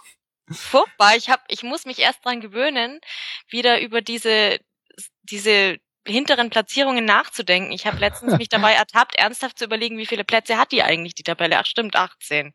Verdammt. Ja, Wahnsinn, da sieht man mal, wo ihr herkommt. Ja. Sehr optimistisch hier normalerweise, ja. Ja, es ist jetzt ähm, tatsächlich eine, eine verdammt doofe Situation einfach, weil wir, ähm, das hat jetzt auch Markus Weinzel nach dem Spiel heute gesagt, wir haben einfach die Messlatte für uns selbst äh, in den letzten beiden Saisons dermaßen hochgelegt, ähm, dass wir uns tatsächlich jetzt wieder dran gewöhnen müssen, dass wir der FC Augsburg sind, der wir eigentlich sind. Weil wir einfach dermaßen über unseren Möglichkeiten gespielt haben, äh, vor allem in der letzten Saison, dass das ähm, ja, wir müssen jetzt erstmal wieder da ankommen, wo wir eigentlich schon die ganze Zeit waren und sein sollten. Und das ist für die Spieler nicht leicht, das ist für das Umfeld nicht leicht und für die Fans, glaube ich, am allerschwierigsten, ähm, weil wir einfach, ja, einerseits Europa League spielen, da auch noch gewinnen. Das heißt so von Juhu, wie geil ist es eigentlich Augsburg-Fan zu sein, was wir aus, aus der letzten Saison eigentlich wo wir den ganzen Tag nur grinsend durch die Gegend gelaufen sind, ähm, plötzlich wieder in der Realität ankommen und die Landung ist halt sehr, sehr hart. Das kann man so sagen. Ja, ich habe mir noch mal all eure zehn bisherigen Ligaspiele bisschen näher angeguckt und äh, die so ein bisschen kategoriert. Und da ist mir ehrlich gesagt nur ein gutes Spiel untergekommen. Das war gegen Hannover 96, auch der einzige Sieg, den ihr eingefahren habt. Dann jetzt ein bisschen so ein Freak-Spiel gegen Leverkusen. Dann noch ein paar unglückliche Spiele. Also man darf ja nicht vergessen, dass ihr zum Beispiel bei Bayern 1 zu 1 spielt, wenn es nicht einen unberechtigten Elfmeter gibt. Bei der Eintracht habt ihr 1 zu 1 gespielt und da erinnere ich mich schon, dass im Eintracht Frankfurt Podcast Marvin die äh, Panik ausbrach nach diesem Spiel am zweiten Spieltag. Zu Recht, vollkommen vollkommen zu Recht. ja, ja das, das, war auch ein schlechtes Spiel von der Eintracht. Oder ein gutes von Augsburg. Jetzt wollen wir ja, mal freundlich natürlich. der Christel gegenüber zu sein. Ähm, auch gegen auch gegen Hertha unglücklich. Das war ja gleich das erste Spiel. Das hätte auch nicht 0-1 ausgehen müssen. Aber dann halt auch ein paar richtig schlechte. Gegen gegen Gladbach Freakspiel, Schubert zum ersten Mal neuer Trainer nach 20 Minuten 0-4, okay, aber muss nicht passieren. Und dann, glaube ich, so ein paar Niederlagen, die richtig wehtun. Zu Hause gegen Hoffenheim und gegen Darmstadt zu verlieren, würdest du auch sagen, dass das so die eigentlichen Niederlagen sind, an denen auch die Mannschaft dann zu knabbern hatte? Absolut. Also wir, ähm, ich meine, klar, zum Beispiel so ein Spiel gegen die Bayern, ähm, du stehst hinterher mit null Punkten da, ähm, bist auch total sauer, dass das so so laufen musste, weil wir hätten da den Punkt verdient gehabt. Ähm, aber du kannst dich wenigstens noch dran dran irgendwie festhalten und sagen, hey, aber wir haben verdammt gut gespielt, wir haben gegen die gegen die Bayern bis kurz vor knapp wenigstens äh, also relativ lang sogar eine Führung gehalten. Dann gab es einen natürlich berechtigten Ausgleich und wenn es nicht doof läuft, dann hat, nimmst du da einen Punkt mit. Da kannst du dich dran festhalten. Das ist schön. Und so die ersten Spiele fand ich auch, sahen wir nicht äh, ganz schlecht aus. Man hat schon gemerkt, es passt an einigen Punkten noch nicht so ganz richtig. Das muss sich noch einspielen. Aber da war noch, ja, mein Gott, das kann passieren, dass man jetzt nicht so ganz toll in die Saison startet. Und das ist beim FCA jetzt auch nicht das erste Mal so passiert. Ähm, denn gegen Leverkusen müssen wir wohl irgendwelche spektakulären, seltsamen Spiele abliefern, wo Tor Torhüter Tore machen. Das scheint irgendwie ein ungeschriebenes Gesetz zu werden. Ähm, das war ja in der letzten Saison auch schon so, dass Marvin Hitz da noch den Ausgleich gemacht hat. Diesmal ähm, macht das Leno für uns. Ist ja wunderbar so, da hast du halt auch ein bisschen Spaß als Fan und denkst dir, ja, gut, kannst du dich auch dran gewöhnen. Und dann kommen diese Spiele, wo du sagst, okay, ähm, hier Darmstadt, klar, die darfst du jetzt nicht unterschätzen, die haben, die sind gut gestartet, die sind zwar Aufsteiger, aber das äh, wird jetzt ein wichtiges Spiel und das sollten wir gewinnen. Da müssen wir jetzt uns wirklich total reinwerfen. Und dann stehst du da und merkst einfach, der Mannschaft an, sie es klappt nicht, ja. Und ich möchte jetzt nicht mal sagen, sie versuchen es nicht richtig, aber dieses Feuer, das sonst immer da war in Augsburg, wo du einfach gemerkt hast, jeder von denen weiß, er ist eigentlich, er muss jeden Tag dankbar sein, dass er in der Bundesliga spielen darf und rennt deswegen mehr, als er eigentlich kann. Das hat einfach gefehlt. Und dann kippt plötzlich die Stimmung in diesem Stadion, wo eigentlich immer Bombenstimmung ist und es wird die Mannschaft ausgepfiffen. Und da merkst du dann plötzlich, was für eine Riesenerwartung ähm, eigentlich mit in die Saison gegangen ist und ja, wo du dann momentan tatsächlich stehst ähm, und dass du eben solche Spiele eigentlich ja nicht verlieren darfst, wenn du nicht äh, in ein ganz, ganz tiefes Loch fallen willst. Und momentan sind wir, glaube ich, wirklich an einem Punkt, wo wir, wo es für uns sau, sau schwer wird, äh, uns irgendwie wieder hoch, hochzukämpfen. Nicht jetzt nur aus der Tabelle, sondern auch einfach psychologisch und von, von der ganzen Dynamik her. Mhm. Und wenn du jetzt schon die Stimmung angesprochen hast unter den Fans, wie ist die denn jetzt zum Start, zum Anpfiff? Also nicht, wenn schon 0-1 steht, dass dann Pfiffe kommen, das kann ich noch ein bisschen wenigstens nachvollziehen. Ist die Stimmung auch gerade schon am Kippen oder ist sie schon gekippt? Wie, also ich würde schon sagen, dass wir jetzt noch nicht an einem Punkt sind, wo, wo die Leute schon sagen, ach, pff, sollte ich da überhaupt noch hingehen und die verlieren ja sowieso, sondern wir sind schon noch in einem, in einem Stadium, wo wir sagen, ja, ähm, natürlich gehen wir hin und das, das wird jetzt schon noch, wir sind ja schließlich immer noch äh, hier der kleine FCA und ist immer noch Bundesliga und ist immer noch toll und wir gehen da jetzt hin und wir müssen jetzt zusammenhalten und wir kämpfen. Ähm, das sehe ich zumindest auf, auf von, von den meisten Seiten ist das so die Stimmung. Ja? Ähm, nochmal alles mitnehmen, nochmal noch mal kämpfen, nochmal die Mannschaft unterstützen ähm, und schauen, wo es wo es am Ende hingeht. Ähm, und das kippt dann halt eben, wenn du merkst, es läuft halt leider wieder nicht und es sind jetzt leider wieder die gleichen Dinge, die du schon seit äh, mehreren Spielen siehst, wo du einfach auch sagst, das liegt jetzt nicht dran, dass wir nicht die nötigen Spieler haben oder sonst was, sondern da ist halt auch viel Pech dabei oft. Ja? Also es sieht mhm. halt, es sieht aus wie ein bisschen Slapstick, ja, da rutscht einer blöd am Ball vorbei, da kommt ein wunderschöner Pass und der rennt aber leider es sieht aus, er müsste ihn erwischen und er erwischt ihn irgendwie nicht. Oder solche Dinge, wo du einfach denkst, der, der muss doch einfach nur ein bisschen schneller und das kann der doch noch normalerweise und nee. Ja, und dann äh, sind eben die Leute, die jetzt in den letzten beiden Saisons, die so überragend gelaufen sind, ähm, die sich so mitreißen haben lassen von diesem, ich glaube, das war eine Glückswelle einfach. Wir, da, da muss sich keiner was vormachen. Das war mehr als der FCA eigentlich ähm, jetzt erzwingen kann oder oder oder können darf, da ist einfach, da war viel Glück dabei auch, ja. Und mhm. das fehlt uns jetzt, glaube ich, einfach. Die, und äh, das ist eben immer so die Frage, wenn es gerade läuft, dann läuft's halt einfach super. Ja, da schlägst du auch mal die Bayern im Auswärts und dann, dann, dann läuft einfach alles, auch die, die Mannschaften, gegen die du spielst, stellen sich plötzlich doof an und plötzlich landest du auf Platz fünf, wo du dich nie hättest äh, hingeträumt und dann, dann stehst du da und denkst dir, ja Mensch, super, ähm, wir machen offensichtlich so viel richtig, aber nee, es ist eben nicht nur, dass wir viel richtig gemacht haben, sondern dass wir auch einfach in manchen Situationen viel Glück hatten. Ja. Und ich habe den Eindruck, das fehlt jetzt, dann ist eben auch noch eine Riesenlast auf den Schultern, ja, und insgesamt kommt halt alles zusammen. Und das kommt jetzt eben bei den Fans auch langsam so durch, so, uff, das ist jetzt ganz schön schwer. Und diese Situation, die kennen wir in Augsburg zwar eigentlich natürlich schon. Ich meine, wir haben jahrzehntelang ähm, so vor uns hingedümpelt und da hat es keine Sau interessiert, was hier überhaupt passiert. Und ja, aber seit einigen Jahren ähm, ging es immer nur bergauf. Und auch wenn es eigentlich nur ganz langsam bergauf ging, weil wir wussten, oh Gott, erste Liga, äh, wir haben ja gar nichts verloren. Wir sind aber trotzdem dabei und deswegen, juhu, wie geil ist das? Jetzt merken wir, verdammt, wir kommen da wieder an und das ist, das ist natürlich schwer. Das ist wie Aufwachen nach einem, nach einer richtig guten Party und jetzt ist der Kater da. Und wie ist das Gefühl, sorry, wenn ich jetzt kurz noch äh, einhake, mhm. wie ist denn das Gefühl, jetzt gerade auch für äh, als Fan-Dasein, wie absurd das aktuell eigentlich ist? Normalerweise sollte man die Europa League genießen, jedes einzelne Spiel voll auskosten, aber der Hintergedanke ist halt trotzdem, er ist auf Platz 18, eigentlich ist das viel wichtiger, ne? Ja, und ich finde, ähm, das, das kommt aber auch auf, auf allen Seiten. Also das ist so, so ein bisschen, ähm, ja, auf beiden Hochzeiten gleichzeitig und ähm, wenn ich jetzt zum Beispiel dran zurückdenke, wie, wie letzte Woche die, der Kartenvorverkauf für, äh, für Alkmaar gelaufen ist. Wir haben nur ganz, ganz weniges, wenige Karten bekommen oder viel weniger Karten, als eigentlich hätten verkauft werden können. Ähm, und trotzdem, die Leute standen da echt, teilweise haben die schon übernachtet vor der Geschäftsstelle und ähm, haben sich da riesig gefreut drauf und dann war natürlich Frust da, weil nicht alle die Karten bekommen haben, die sie wollten oder viele sind völlig umsonst hingefahren. Aber so die Grundstimmung war, hey, geil, Europa League. Mhm. Und ja, Liga passt schon. Das, äh, das wird, das wird richtig anstrengend.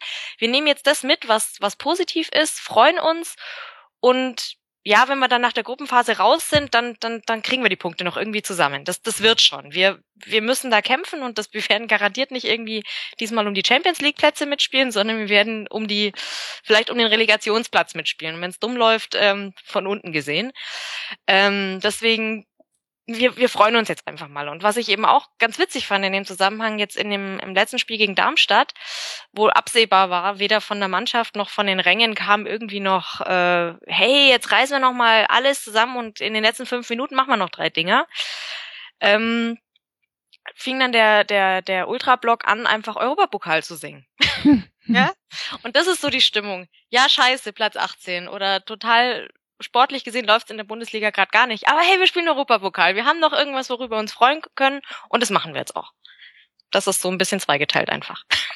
Aber ist doch auch eine riesige Gefahr, ganz ehrlich. Also, wenn man jetzt sagt, ähm, wir nehmen jetzt noch alles im Europapokal mit und danach sammeln wir dann die Punkte, um da unten rauszukommen. Ähm, es tut mir total leid, so ein bisschen auf die Euphoriebremse zu drücken, aber ihr habt halt auch nur neun Tore geschossen, obwohl ihr ähm, überdurchschnittlich viele Torschüsse pro Spiel habt. Also ihr kriegt Chancen, aber die sind nicht hochwertig genug, was auch so meiner Meinung nach ein bisschen mit der Qualität der Flanken zusammenhängt. Wer soll euch denn aus der Krise schießen? Bobadilla, dem ich ja unterstelle, dass er scheinschwanger war mit seiner Frau zusammen? Er sieht ein bisschen so aus, aber der sieht immer so bullig aus, glaube ich. Ja, ich hätte jetzt auch gern den, den Stürmer, den ich aus dem Hut ziehen kann, der plötzlich tut, was er tun soll. Ähm, aber es, es liegt ja eben nicht nur. Ja, das, das wäre jetzt natürlich mein Fan-Tipp. Äh, der Sascha, der muss wieder auf den Platz und der, der gräbt sich dann schön im Strafraum ein und der macht dann eine Bude nach der anderen. Anders kann es nicht funktionieren und er ist, glaube ich, auch einfach von der Einstellung her und vom Typ Fußballer der, der in der Situation noch am ehesten äh, einfach trotzdem weitermacht, ja. Weil okay, ich glaube jetzt. Plan hätte ich aber auch Angst um den FCA, Entschuldigung.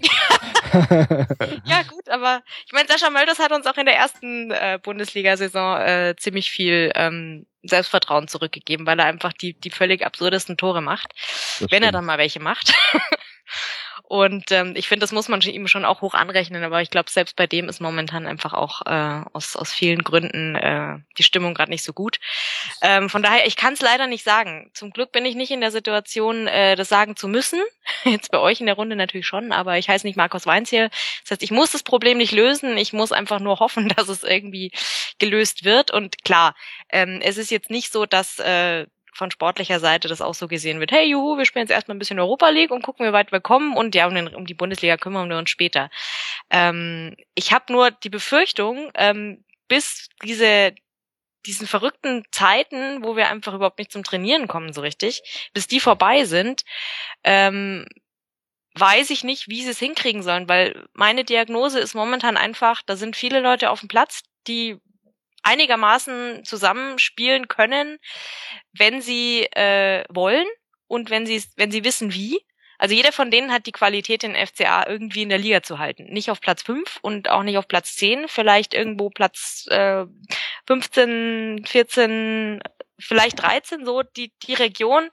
Ähm, aber dazu muss es so laufen, dass die Leute sich aufeinander verlassen können. Und das sehe ich momentan halt noch nicht. Da sind viele, die wollen, aber sie müssen jetzt zusammen wollen. Und ich finde, da hakt's einfach momentan. Und da muss einfach ein regelmäßiger Trainingsbetrieb funktionieren. Und das ist halt einfach, wir sind es nicht gewöhnt, nicht trainieren zu können. Mhm. FCA hat immer gut ausgesehen, wenn einfach alle Konzentration auf das Team ähm, äh, gelegt werden konnte. Und das fehlt momentan einfach extrem, dadurch, dass wir ständig unterwegs sein müssen. Von daher hoffe ich schon fast, dass wir im Pokal rausfliegen. Also bitte. Ja. Na gut, aber mein Gott, DFB-Pokal, das sind so wenig Spiele, aber egal. Glaubst du denn, dass ein Teil des Problems ähm, dann eben halt auch ist, dass ihr in dieser Saison viel, viel mehr rotiert habt als bisher? Also ähm, von euren Spielern haben nur vier Stück alle zehn Spiele gemacht und Reuter hat es ja auch schon vor der Saison angekündigt, dass viel rotiert werden würde. Und ich habe den Eindruck, dass das aber ein bisschen Teil des Problems ist.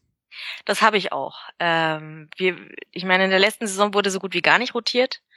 Und ähm, da hat man eben einfach gesehen, das, was der FCA jetzt an individueller Klasse nicht hat, hat er einfach, weil alles reibungslos miteinander funktioniert. Beim FCA gibt's auch nicht den einen Superstürmer oder den super Fußballgott. Wir können uns bis heute nicht darauf einigen, welcher Spieler denn der Fußballgott ist. Ist aber auch nicht tragisch, wir haben halt einfach elf. Das passt dann schon. Aber dazu muss eben jeder dieser elf ähm, sich auf seinen Nebenmann dermaßen verlassen können und das muss einfach flutschen. Und das funktioniert nur, wenn eben nicht dauernd rotiert wird. Natürlich musst du mal verletzungsbedingt auswechseln und so weiter, aber auf den wichtigen Positionen muss eben dieser Tausch selten passieren und dann auch schnell funktionieren können.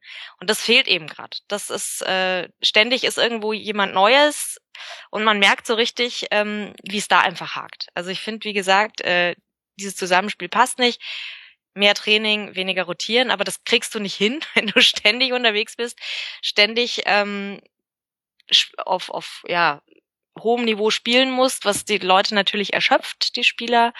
Ähm, und dann ist hier mal eine Hand gebrochen und Daniel Bayer spielt trotzdem. Und dann hast du hier mal irgendwie muskuläre Probleme und musst dann halt schnell wieder irgendwie mitspielen, weil sonst äh, musst du ja ständig durchwechseln. Also das ist einfach, wenn, wenn das mal weg ist, hoffe ich tatsächlich, dass es irgendwie Markus Weinzierl wieder hinkriegt, diese Mannschaft oder seine Stammelf zu finden und dann einfach nur tauschen zu müssen, wenn es wirklich unbedingt notwendig wird. Gut, und jetzt haben wir ja eigentlich angefangen, über ein Spiel zu reden, über das wir noch nicht geredet haben. Entschuldigung. Ihr habt ja auch gegen Dortmund gespielt, äh, 5 zu 1 verloren jetzt heute, ähm, was unter anderem nicht nur daran lag, dass ihr hinten drin fünf kassiert habt und nicht ganz so sattelfest stand, sondern Dortmund auch wirklich äh, toll in Form ist. Da können wir vielleicht auch die anderen beiden Jungs wieder ein bisschen mehr in die Runde mit reinholen. Ich weiß nicht, Flo, wie du siehst, ähm, aber vielleicht wird das eigentlich spannend in dieser Saison nicht der Meisterschaftskampf, sondern wer die Torjägerkanone holt. Der Flo, das fand er so spannend, dass er nicht drauf reagieren möchte. ich, ich, Marvin. ich, spring, ich spring mal gerade für ihn ein und sage, ja, genau so ist es. Entschuldigung, ich war gerade ab. Was jetzt?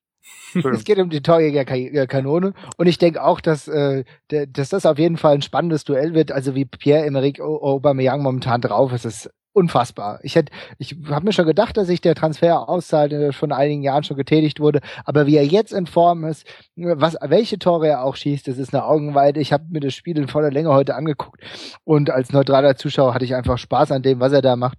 Und äh, das ver verzaubert mich ein ums andere Mal. Also zumindest da könnte es für, die, für den FC Bayern durchaus knapp werden. Also bei Aubameyang fand ich ja am Anfang einfach seine pure Schnelligkeit atemberaubend und auf der gleichzeitig fand ich es aber auch sehr, sehr, sehr bemerkenswert, äh, wie taktisch ungeschult er wirkte. Also der wusste teilweise gar nicht so richtig, äh, wo er hinlaufen soll, hatte ich zumindest so den Eindruck am Anfang bei BVB. Und äh, das hat sich dann irgendwann äh, ganz gut eingespielt und jetzt steht er halt plötzlich immer dazu, dass er halt immer noch sehr, sehr schnell ist, immer sehr, sehr richtig. Und äh, wenn man dann sieht, dass er mit 16 Scorerpunkten jetzt vorne ist, also es sind ja nicht nur die 13 Tore, die, die man nicht unbedingt haben muss nach 10 Spieltagen, ähm, sondern hat da auch noch drei Tore vorbereitet. Also ähm, guter Typ. Ähm, der ist so der Anti-Immobile, würde ich jetzt sagen. und äh, dritter Dreierpack für ihn. Ähm, und zwar gegen Käbele in der Europa League. Und nichts hört sich mehr an, nach Europa League an als äh, Käbele. Was man überhaupt nicht so ausspricht, glaube ich. ähm, und äh, tatsächlich die anderen beiden ähm, Dreierpacks in der Bundesliga, gegen welche Mannschaften, Christelle? Ähm, muss ich jetzt antworten? ich, also ich bekenne mich schon mal schuldig. Beide Oder- gegen Augsburg. Ach, Ja, tatsächlich. Äh, Aber wirklich krass, wenn man sich das mal überlegt, dass ähm, Aubameyang und Lewandowski jetzt 13 Tore nach 10 Spieltagen haben, Müller 10 Spiele, Tore nach 10 Spieltagen. Ich habe mir mal angeguckt, wie es in den letzten Jahren war. Äh, letzte Saison Franco Di Santo, Mario Götze, Alexander Meyer und Shinji Okazaki mit 6 Toren nach 10 Spielen. In dem Jahr davor haben wir so klangvolle Namen wie Vedat Ibisevic, Mario Mandzukic, Robert Mefino und äh, Firmino und Sidney Sam mit sieben Toren. Und ähm, so geht das die ganzen Jahre über. Ähm, Es ist außergewöhnlich. Nur einer hat es geschafft, in den letzten Jahren auch zehn Tore zu haben. Das war Mario Gomez. 2011, Aber 2012. letztes Jahr wurde ja, glaube ich, diese Torjägerkanone gar nicht vergeben, oder? Wie war das nochmal? Was? Was ist denn hier los? Also Martin ist noch da. ja, ja. Christelle hat eben über den Fußballgott gesprochen und da habe ich mir schon gedacht, eigentlich wollte ich ja jetzt sagen, wer das ist, aber naja gut, ich halte mich Ja, ja, zurück. jeder Verein muss ja seinen Ach. eigenen Fußballgott haben. No, ich bin der anderer Meinung, aber gut. Ja, ihr könnt ja euren behalten, wir sind Polytheisten in Augsburg. Fremdwörter. Wir stellen unseren Podcast inzwischen auch zu YouTube. Lass sowas mal bitte, Christelle. Entschuldigung.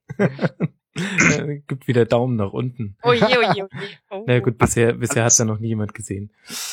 Alles in allem ist, tut's mir natürlich leid für die Christelle, aber es ist natürlich doch für die, für ganz äh, Fußball Deutschland wohltuend zu sehen, dass der BVB wieder ähm, so ein Spiel gewinnt und äh, zumindest sich anschickt, äh, nicht, nicht schon eine 17-Punkte-Lücke nach 10 Spieltagen auf den FC Bayern irgendwie reißen zu lassen. Also ähm, das ist schon ganz gut, wenn der Aubameyang da, da ein bisschen trifft und auch so ein bisschen und, und wenn man die Geschichten dann irgendwann nur noch über das Duell zwischen Lewandowski und Aubameyang, aber man hat zumindest ein Duell in dieser Liga an der Spitze, äh, was sich nicht nur äh, auf, auf Bayern interne Duelle dann irgendwie beschränkt. Also ähm, ich, ist, glaube ich, ganz gut so. Nächste Woche bin ich da auch absolut wieder deiner Meinung. Okay. Aber nächste Woche wird's auch knackig für dich, ne? Also, Christel, wenn ich mir überlege, dass ihr dann ja auch gegen Mainz spielt, äh, Mainz ja ebenfalls nicht in guter Form befindlich aktuell, äh, spätestens da muss auch zu Hause was geholt werden, ne? Ja, ja, der, der Druck wird ja nicht geringer. Es ist jetzt auch nicht so, dass wir sagen, na ja, jetzt kommen wir dann irgendwie, das wird schon irgendwie. Nee, das, das ist uns schon klar, das ist jetzt richtig, richtig kacke. Mhm. Aber was will ich, was sollst du machen? Also ich meine, zu Hause bleiben und ins Kissen heulen bringt ja auch keinem was. Also wir gehen trotzdem ins Stadion und wir werden trotzdem äh, alles geben und dann gucken wir mal. Ja, lieb, lieber in den Rasenfunk kommen und darüber sprechen. Das hilft. ja, auch das, auch das. Das hilft tatsächlich, ne, das freut mich ja. Ich habe manchmal den Eindruck, wir bohren immer nur in den Wunden unserer Gäste.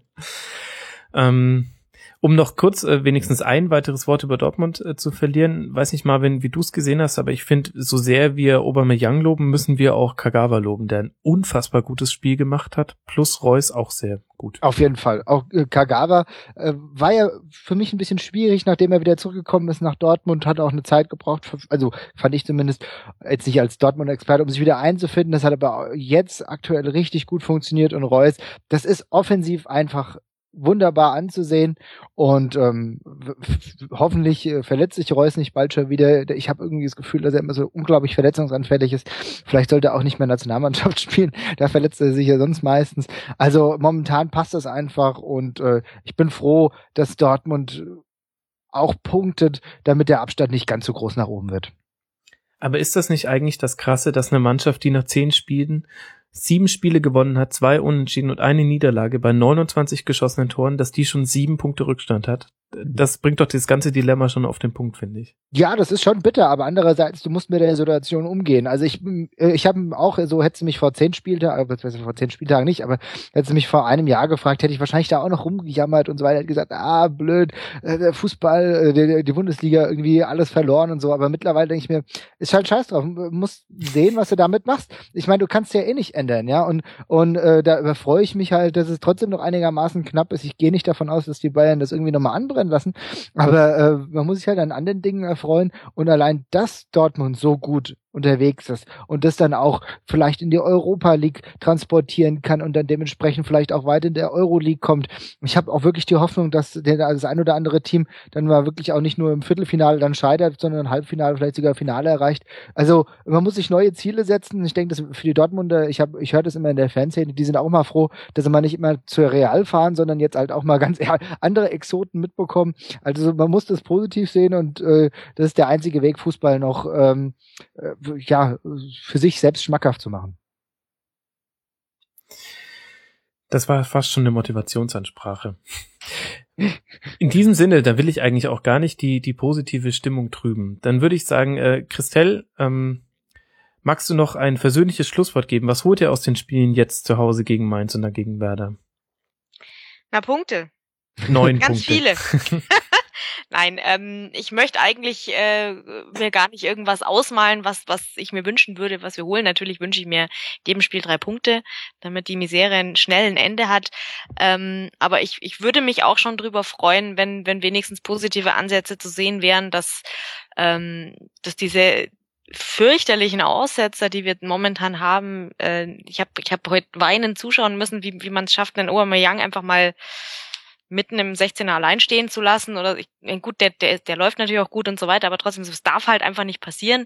Und ähm, ich würde mich schon freuen, wenn einfach diese Fehlpass-Festivals aufhören, wenn, wenn mal ein paar mehr von den Torchancen auch mal wirklich zu einer richtigen Torchance äh, kommen, wo dann wirklich der Torwart dran muss und nicht irgendwie das, wo du denkst, ja, und in dem Moment, wo er den Ball verlässt, äh, den Fuß verlässt, der Ball, ist er halt, ist es halt dann doch keine Torchance mehr, sondern dass es mal, dass halt einfach insgesamt mehr Positives rumkommt in den Spielen, einfach, dass die Spieler sich dran aufbauen können und ja, am besten noch ein paar Punkte bei rumkommen. Mehr Tore, mehr Punkte und einfach wieder, wieder mehr zusammen Fußball spielen, lieber FCA.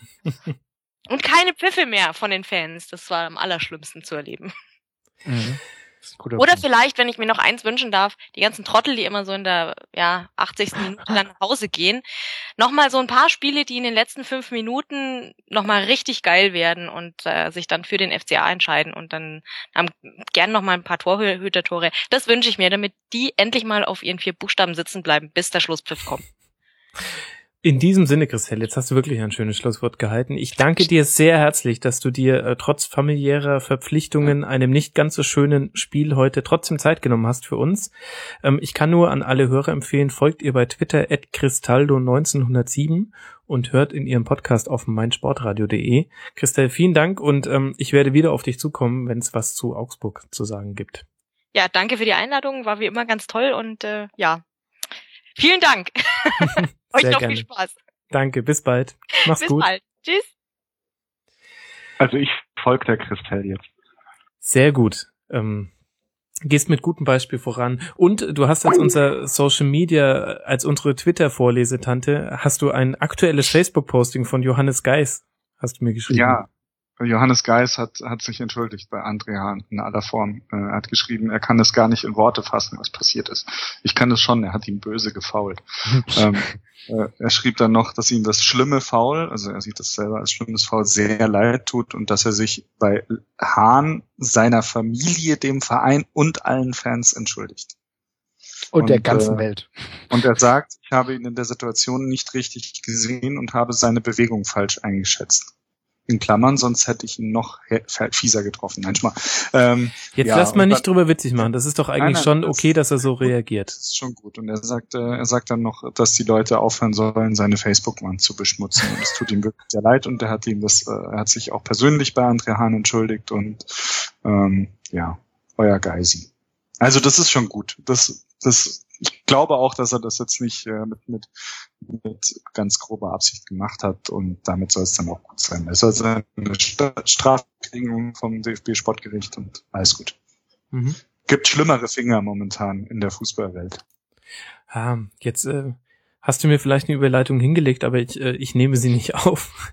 ich würde gerne als nächstes. Äh, kurz über das Spiel Mainz gegen Werder sprechen. Ähm, ich glaube, das kann man auch wirklich kürzer halten, denn es war irgendwie ein bisschen merkwürdiges Spiel, Marvin. Ja, aber merkwürdig, aber ehrlich gesagt habe ich äh, halte ich von Mainz momentan nicht wirklich viel. Also jedes Spiel, was ich mir da angucke, äh, also da keine Ahnung, da würde ich mir am liebsten irgendwie ein Red Bull will, kaufe ich mir schon länger nicht mehr, aber irgendwie eine schöne Cola da äh, vorstellen, weil die Mainz-Spiele, die begeistern mich schon seit längerer Zeit nicht mehr. Und für mich war das Spiel auch ein bisschen ein Tick merkwürdig, aber trotzdem hat Werder ganz klar verdient gewonnen abgezocktes Ding nach Hause gespielt. Es war, war halt interessant, dass äh, Werder innerhalb von, was weiß ich, sechs Minuten oder, oder dann, na gut, lass es acht Minuten, acht, neun Minuten gewesen sein, halt äh, drei Tore gemacht und dann eigentlich schon der Käse hier gegessen ist. Aber Mainz weiß momentan nicht die Antworten auf den Platz zu geben. Mainz war, glaube ich, besser bis dahin und dann, dann lief sie ihnen echt, echt schräg rein. Aber für Werder war es halt wirklich so ein bisschen nach den fünf Pleiten in Folge so ein Do-or-Die-Spiel mhm. und äh, dann lief sie ihnen halt echt, also das lief dann einfach auch mal richtig gut für die, was aber in den letzten Wochen auch mal schlecht lief. Aber Mainz ist doch auch echt nicht zwingend momentan. Also da war auch keine, der, also für mich fehlt da absolut, absolut der letzte Biss. Und ich meine, wenn wir jetzt darüber reden, ich will jetzt nicht das große Ganze jetzt wieder ansprechen, aber wenn wir jetzt darüber reden, dass Heidel vielleicht irgendwann zu Schalke geht, da muss man auch als Mainz ein bisschen Angst haben, dass dieser Club äh, komplett wieder in, äh, ja, was zur grauen Maus wird. Also sich, sicher ist, ist Mainz ein solide geführter Club, der auch immer was Richtiges macht, aber das ganze Gebilde kann natürlich schon, wenn man so eine Säule entfernt oder auch, auch zwei Säulen entfernt, äh, dann, dann doch auch irgendwie zum Einsturz gebracht werden, ganz klar. Und aber ich glaube, Mainz hat, hat schon auch noch so ein bisschen das FCA-Problem, dass dass sie alles in allem auch in den letzten Jahren immer oder oft ein bisschen über den Verhältnissen gespielt haben. Und mhm. wenn man aber jetzt sieht, so Platz 13, da wo sie jetzt stehen mit vier Siegen, sechs Niederlagen, das, das ist deren Kragenweite absolut. Ja, und äh, ich bin mir sicher, dass sich am Ende drei Vereine mindestens finden werden, die schlechter sind als Mainz, aber the trend is not the Mainzers friend. ja, und das Interessante ist, dass wir nach diesem Sieg der Werderaner ähm, von unserem äh, User Kaiser Franz. Es ist wahrscheinlich nicht der Kaiser Franz, aber ich weiß es nicht ganz genau. Hat sich bei euch zu Wort gemeldet. ja. sonst, sonst taucht er ab. Ja. Ja, ich sollte mal eine Rückfrage zu den äh, schwarzen Kassen stellen. Nein, User Kaiser Franz äh, hat, obwohl Werder gewonnen hat, ähm, unter anderem die Frage gestellt, welche Ansätze von Werder können mir als Werder-Fan Mut machen? Tja. Keine. also ich finde ja den Ansatz schon mal sehr gut, äh, Claudio Pizarro so ein bisschen aus der Halsbringerfront äh, irgendwie rausgenommen zu haben, weil das kann er nicht sein und das wird er auch nicht sein. Äh, also diese ganze Gimme Claudio Love Nummer, ähm, die, die, die war gut, dass die jetzt mal wieder vorbei ist, dass man halt weiß, äh, ja, er, er kann vielleicht mal ein Joker-Tor machen, ja, er kann vielleicht auch mal ein Spiel gewinnen, aber er, er wird es nicht ganz alleine reden. Und äh, das fand ich schon mal ganz gut. Und was, was mir halt auch Mut macht, ist, äh, ist einfach die Person Viktor Skripnik, weil, weil der passt einfach echt gut dahin und der macht, glaube ich, einen richtig guten Job. Ähm, mhm. der, der weiß auch, wann er, wann er mal ein bisschen wütend sein muss und mittlerweile und der, wann er mal so ein bisschen auf die Kacke hauen muss, auch, auch äh, öffentlich. Und also ja, und Werder ist mir da alles in allem auch nicht, nicht so wirklich bange, auch wenn sie natürlich mit Platz 14 ähm, ja jetzt auch wieder in dem Umfeld angelangt sind, äh, wo, wo, wo ich sie sehe, leistungstechnisch auch vom Kader und so weiter und so fort. Also sie waren letztes Jahr in der Hinrunde absolut unter Wert geschlagen und waren dann aber auch durch ihren plötzlichen Sprung auf Platz sieben oder acht, wie das dann passiert ist, äh, waren sie dann natürlich auch ein bisschen überwert verkauft, aber ähm, ja, so irgendwo zwischen 12 und 15 werden sie ankommen, denke ich, oder 11 und 15. Ja, gehe ich auch von aus. Also ich muss auch sagen, dass Kripnik für mich äh, der richtige Mann auch dort ist. Äh, ist wichtig, da auch keine Unruhe reinzubringen, denn äh, wenn man ihm vertraut, dann wird es schon laufen.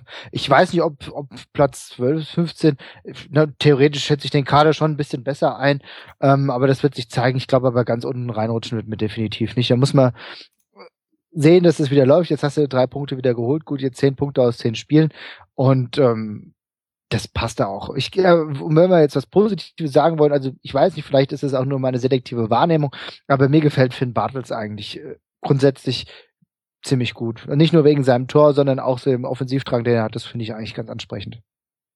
Und wenn man nochmal den Vergleich zur letzten Saison nimmt, also ich finde Selke ähm, haben sie und also Selke haben sie mit Uta gut ersetzt, der die Sandro ja. tut ihm natürlich weh und, und geht ihnen ab. Ähm, aber sie haben jetzt endlich auch einen Torhüter, der, der eine solide Bundesliga Nummer eins abgibt mit, mit Felix Wiedwald. Äh, sie haben einen überraschenden Transfer oder einen überraschend guten Transfer getätigt mit Ulysses Garcia, den kein Mensch kannte und der aber trotzdem eine anständige Rolle dort spielt. Und äh, wenn von, von Aaron Johansson ähm, sollte er da mal wieder fit sein und im Vollbesitz seiner Kräfte sein, wenn von dem dann noch mal ein paar Türchen rausspringen, dann, dann haben die auch auf dem Transfermarkt im Vergleich zur Saison davor sehr, sehr viel richtig gemacht. Den Johansen finde ich sowieso gut. Also das äh, sehe ich ganz genauso. Und gerade wenn du die Position Wiedwald ansprichst, das ist für mich zum Beispiel der, der direkten Vergleich, der Vorteil gegenüber äh, VfB Stuttgart. Da würde ich Wiedwald als höherwertig einschätzen. Und äh, wenn du so eine Position adäquat besetzt hast, ist auf jeden Fall kein Verlust. Ist auf jeden Fall eine gute Sache. Und Werder Bremen braucht sich also nicht zu große Sorgen machen. Ja, Frödel losgeworden zu sein, war, war jetzt nicht, nicht äh, kein, kein, kein Riesenloch, das er hinterlassen nee. hat. Und sich von Altlasten wie, wie Elia und Obranjak getrennt zu haben, ähm, war natürlich auch okay oder gut für sie. Also ja, ich glaube, Werder, das passt schon. Ja, schauen wir mal. Sie stellen immer relativ viel um. Das, äh, die nächsten Spiele sind schon durchaus knackig. Jetzt zu Hause gegen Köln im DFB-Pokal, dann ähm, gegen Dortmund, Augsburg, Wolfsburg und den HSV. Das sind jetzt nicht die einfachsten Spiele. Aber mal schauen. Immerhin ein wichtiger Sieg jetzt. Ähm, so sind sie auf immerhin zehn Punkte nach zehn Spieltagen gekommen. Ansonsten wäre das schon sehr viel dünner. Und in dem Sinne würde ich sagen, lasst uns auch dieses Spiel schon zumachen, liebe Mainz-Fans. Verzeiht uns, ihr habt gemerkt, dass wir nicht wirklich allzu viel gerade rein interpretieren können. Bei Mutu läuft's. Ich glaube, das kann man noch festhalten. Ja, das ist ganz klar. Und bei wem es auch läuft, also jetzt wieder, ist die Eintracht aus Frankfurt. Marvin. Ja, Hallo. nur weil jetzt, nur weil die Eintracht jetzt mal ein Spiel gewonnen hat, ja. also ohne Mist, ne? Ich meine, du hast, vielleicht hast du den Podcast in der letzten Woche gehört, wo ich einfach eigentlich alles gehasst habe und es wird sich jetzt auch nicht in, total geändert haben, ja. ich meine, guck dir die erste Halbzeit an, ne? Das war ja im Endeffekt auch so, da hat Not gegen Elend gespielt, keiner wollte irgendwie was mit äh, Torschüssen, das war den alles unbekanntes Terrain. Da hat dann äh, Hannover leichte Vorteile gehabt, aber so wirklich gut war es gar nicht nicht. Was mich aber positiv gestimmt hat, war, dass wir, dann fangen wir schon ein Gegentor und dann fängt die Eintracht wirklich Fußball, äh, an Fußball zu spielen. Das war dann schon überraschend. Also ich hätte nicht gedacht, dass, äh, weil in den letzten Spielen war es de facto immer so, wenn die Eintracht ein Gegentor bekommen hat, dann, dann wusstest du ganz genau, oh, okay, ich weiß schon, wie es läuft. Jetzt haben sie erst recht Angst, verunsichert, aber das war jetzt diesmal gar nicht der Fall. Und nach dem 1-0 in der 51. ging es dann wirklich rund und äh, auch Stendera mit zwei Toren ja, innerhalb von zehn Minuten oder acht, neun Minuten grandiose Angelegenheit. Auch beide Tore sehenswert. Gerade das 2-1 äh, aus Frankfurter Sicht fand ich mega stark. Ähm, ich finde den super. Für so, so viel Ruhe am Ball, junger Kerl, aber trotzdem irgendwie so Herz, Herz in die Hand genommen, zweimal sehr ruhig einen ausgespielt und, und dann richtig schön reingewämst. Also tolle Tore, toller Typ. Auf jeden Fall. Und wenn, wenn man wirklich bedenkt, dass der ja noch keine 20 ist, ähm, ich mache den auch gedanklich immer schon viel älter, weil er natürlich schon eine ganze Weile bei der Eintracht rumfleucht, ich den natürlich schon im Blickfeld habe. Ähm, aber da, da denke ich immer, naja, der ist jetzt auch schon 20, 21 oder so. Nee, er, ist, er wird erst 20, da geht noch ein bisschen was, aber ich meine, äh, über Perspektiven bei der Eintracht brauchen wir jetzt erstmal nicht sprechen, ja. Ähm, trotzdem fand ich es wichtig, dass wir den Sieg geholt haben, denn ähm, aus mehrerlei Hinsicht. Wir wären richtig dick unten reingerutscht, hätten wir das jetzt nicht gewonnen. Und ehrlich gesagt hätte ich es auch als, wie soll ich sagen, ja, Offenbarungseid äh, von Fee empfunden, hätte er gegen Fronzek verloren. also erstmal muss ich sagen, Marvin, ähm, ich weiß nicht, ob du die eine Traktionskontrolle verwendest, aber ich kenne niemanden, der so schnell auf Betriebstemperatur ist wie du. ich, ich, hatte meine einleitende Frage ja noch gar nicht gestellt und schon sind alle Fragen beantwortet. ich kann Gedanken lesen. ja, Wahnsinn. Ich habe schon gedacht, wenn es irgendwann mal nicht für ähm, den journalistischen Bereich reicht, zumindest für Astro TV geht es. Nein. Okay. Ja, oder so Auktionator, die können doch auch so wahnsinnig schnell reden. Da äh, bist du auch qualifiziert für, würde ich sagen. Nun ja. Man muss aber auch sagen, da in dem Bundesliga-Mittelfeld mit 3-3-4, also drei Siege, drei Unentschieden, vier Niederlagen, 16 zu 17 Tore. Also das ist ja wirklich maximal Durchschnitt im, im positiven Sinne jetzt für die Eintracht. Ähm, und da sind sie halt momentan auf Platz 12. Es mhm. hätte aber auch genauso gut, könnte aber genauso gut auch Platz neun oder Platz acht sein, ja. Die sind ja nur zwei Punkte weg. Also von daher, ich glaube, man ist im Soll, oder? Ja. Durch den Sieg jetzt, durch den Sieg jetzt. Auf jeden Fall. Durch den Sieg jetzt bist du am Soll. Das ist auch alles, was wir wahrscheinlich in dieser Saison erreichen können. Wenn wir Platz 12 erreichen, dann sage ich, ist okay. Denn gerade die letzten Spiele haben mir jegliche Hoffnung genommen, dass es eine Fortentwicklung gibt, die sich irgendwie äh, daran, daran abzeichnet, Platz 9 oder besser zu erreichen. Bin irgendwie auf den Boden der Tatsachen zurückgeholt und freue mich, dass wir jetzt, wenn wir jetzt nicht ganz viel mit dem Abstieg zu tun haben.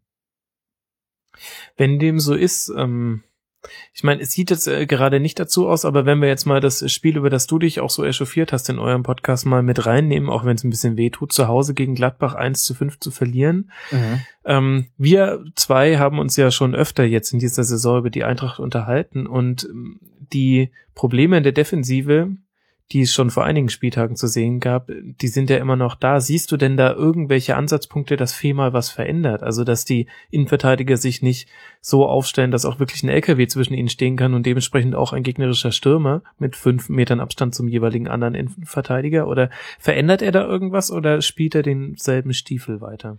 Er versucht schon jetzt gerade in der Innenverteidigung, wenn du das ansprichst, schon äh, viel zu verändern. Marspiel Zambrano, äh, Abraham war ja in den letzten Partien immer äh, gesetzt. Jetzt kam halt wie gesagt Zambrano rein. Aber das Problem sehe ich jetzt gar nicht zwingend in der Innenverteidigung.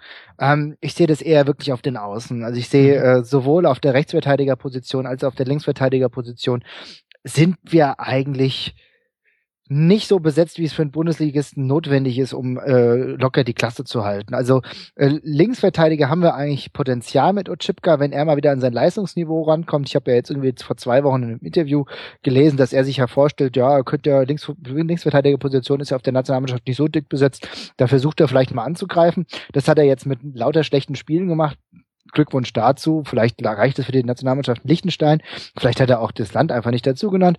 Äh, und äh, dann das nächste Problem ist einfach die Rechtsverteidigerposition äh, bei der Eintracht ist auch schwierig besetzt, denn im Endeffekt ähm, habe ich die habe ich das Gefühl, dass die äh, Vorsitzenden, also hier Bruchhagen und die ganzen offiziellen äh, die Hoffnung hatten, äh, über kurz oder knapp jetzt noch an Sebastian Jung, Jung ranzukommen, dadurch die Lücke schließen zu können. Das hat da nicht geklappt. Wer weiß, ob das im Winter klappt, bin ich sehr skeptisch. Und dann hast du dann Leute wie Timothy Chandler, die ein gutes Spiel und drei schlechte machen.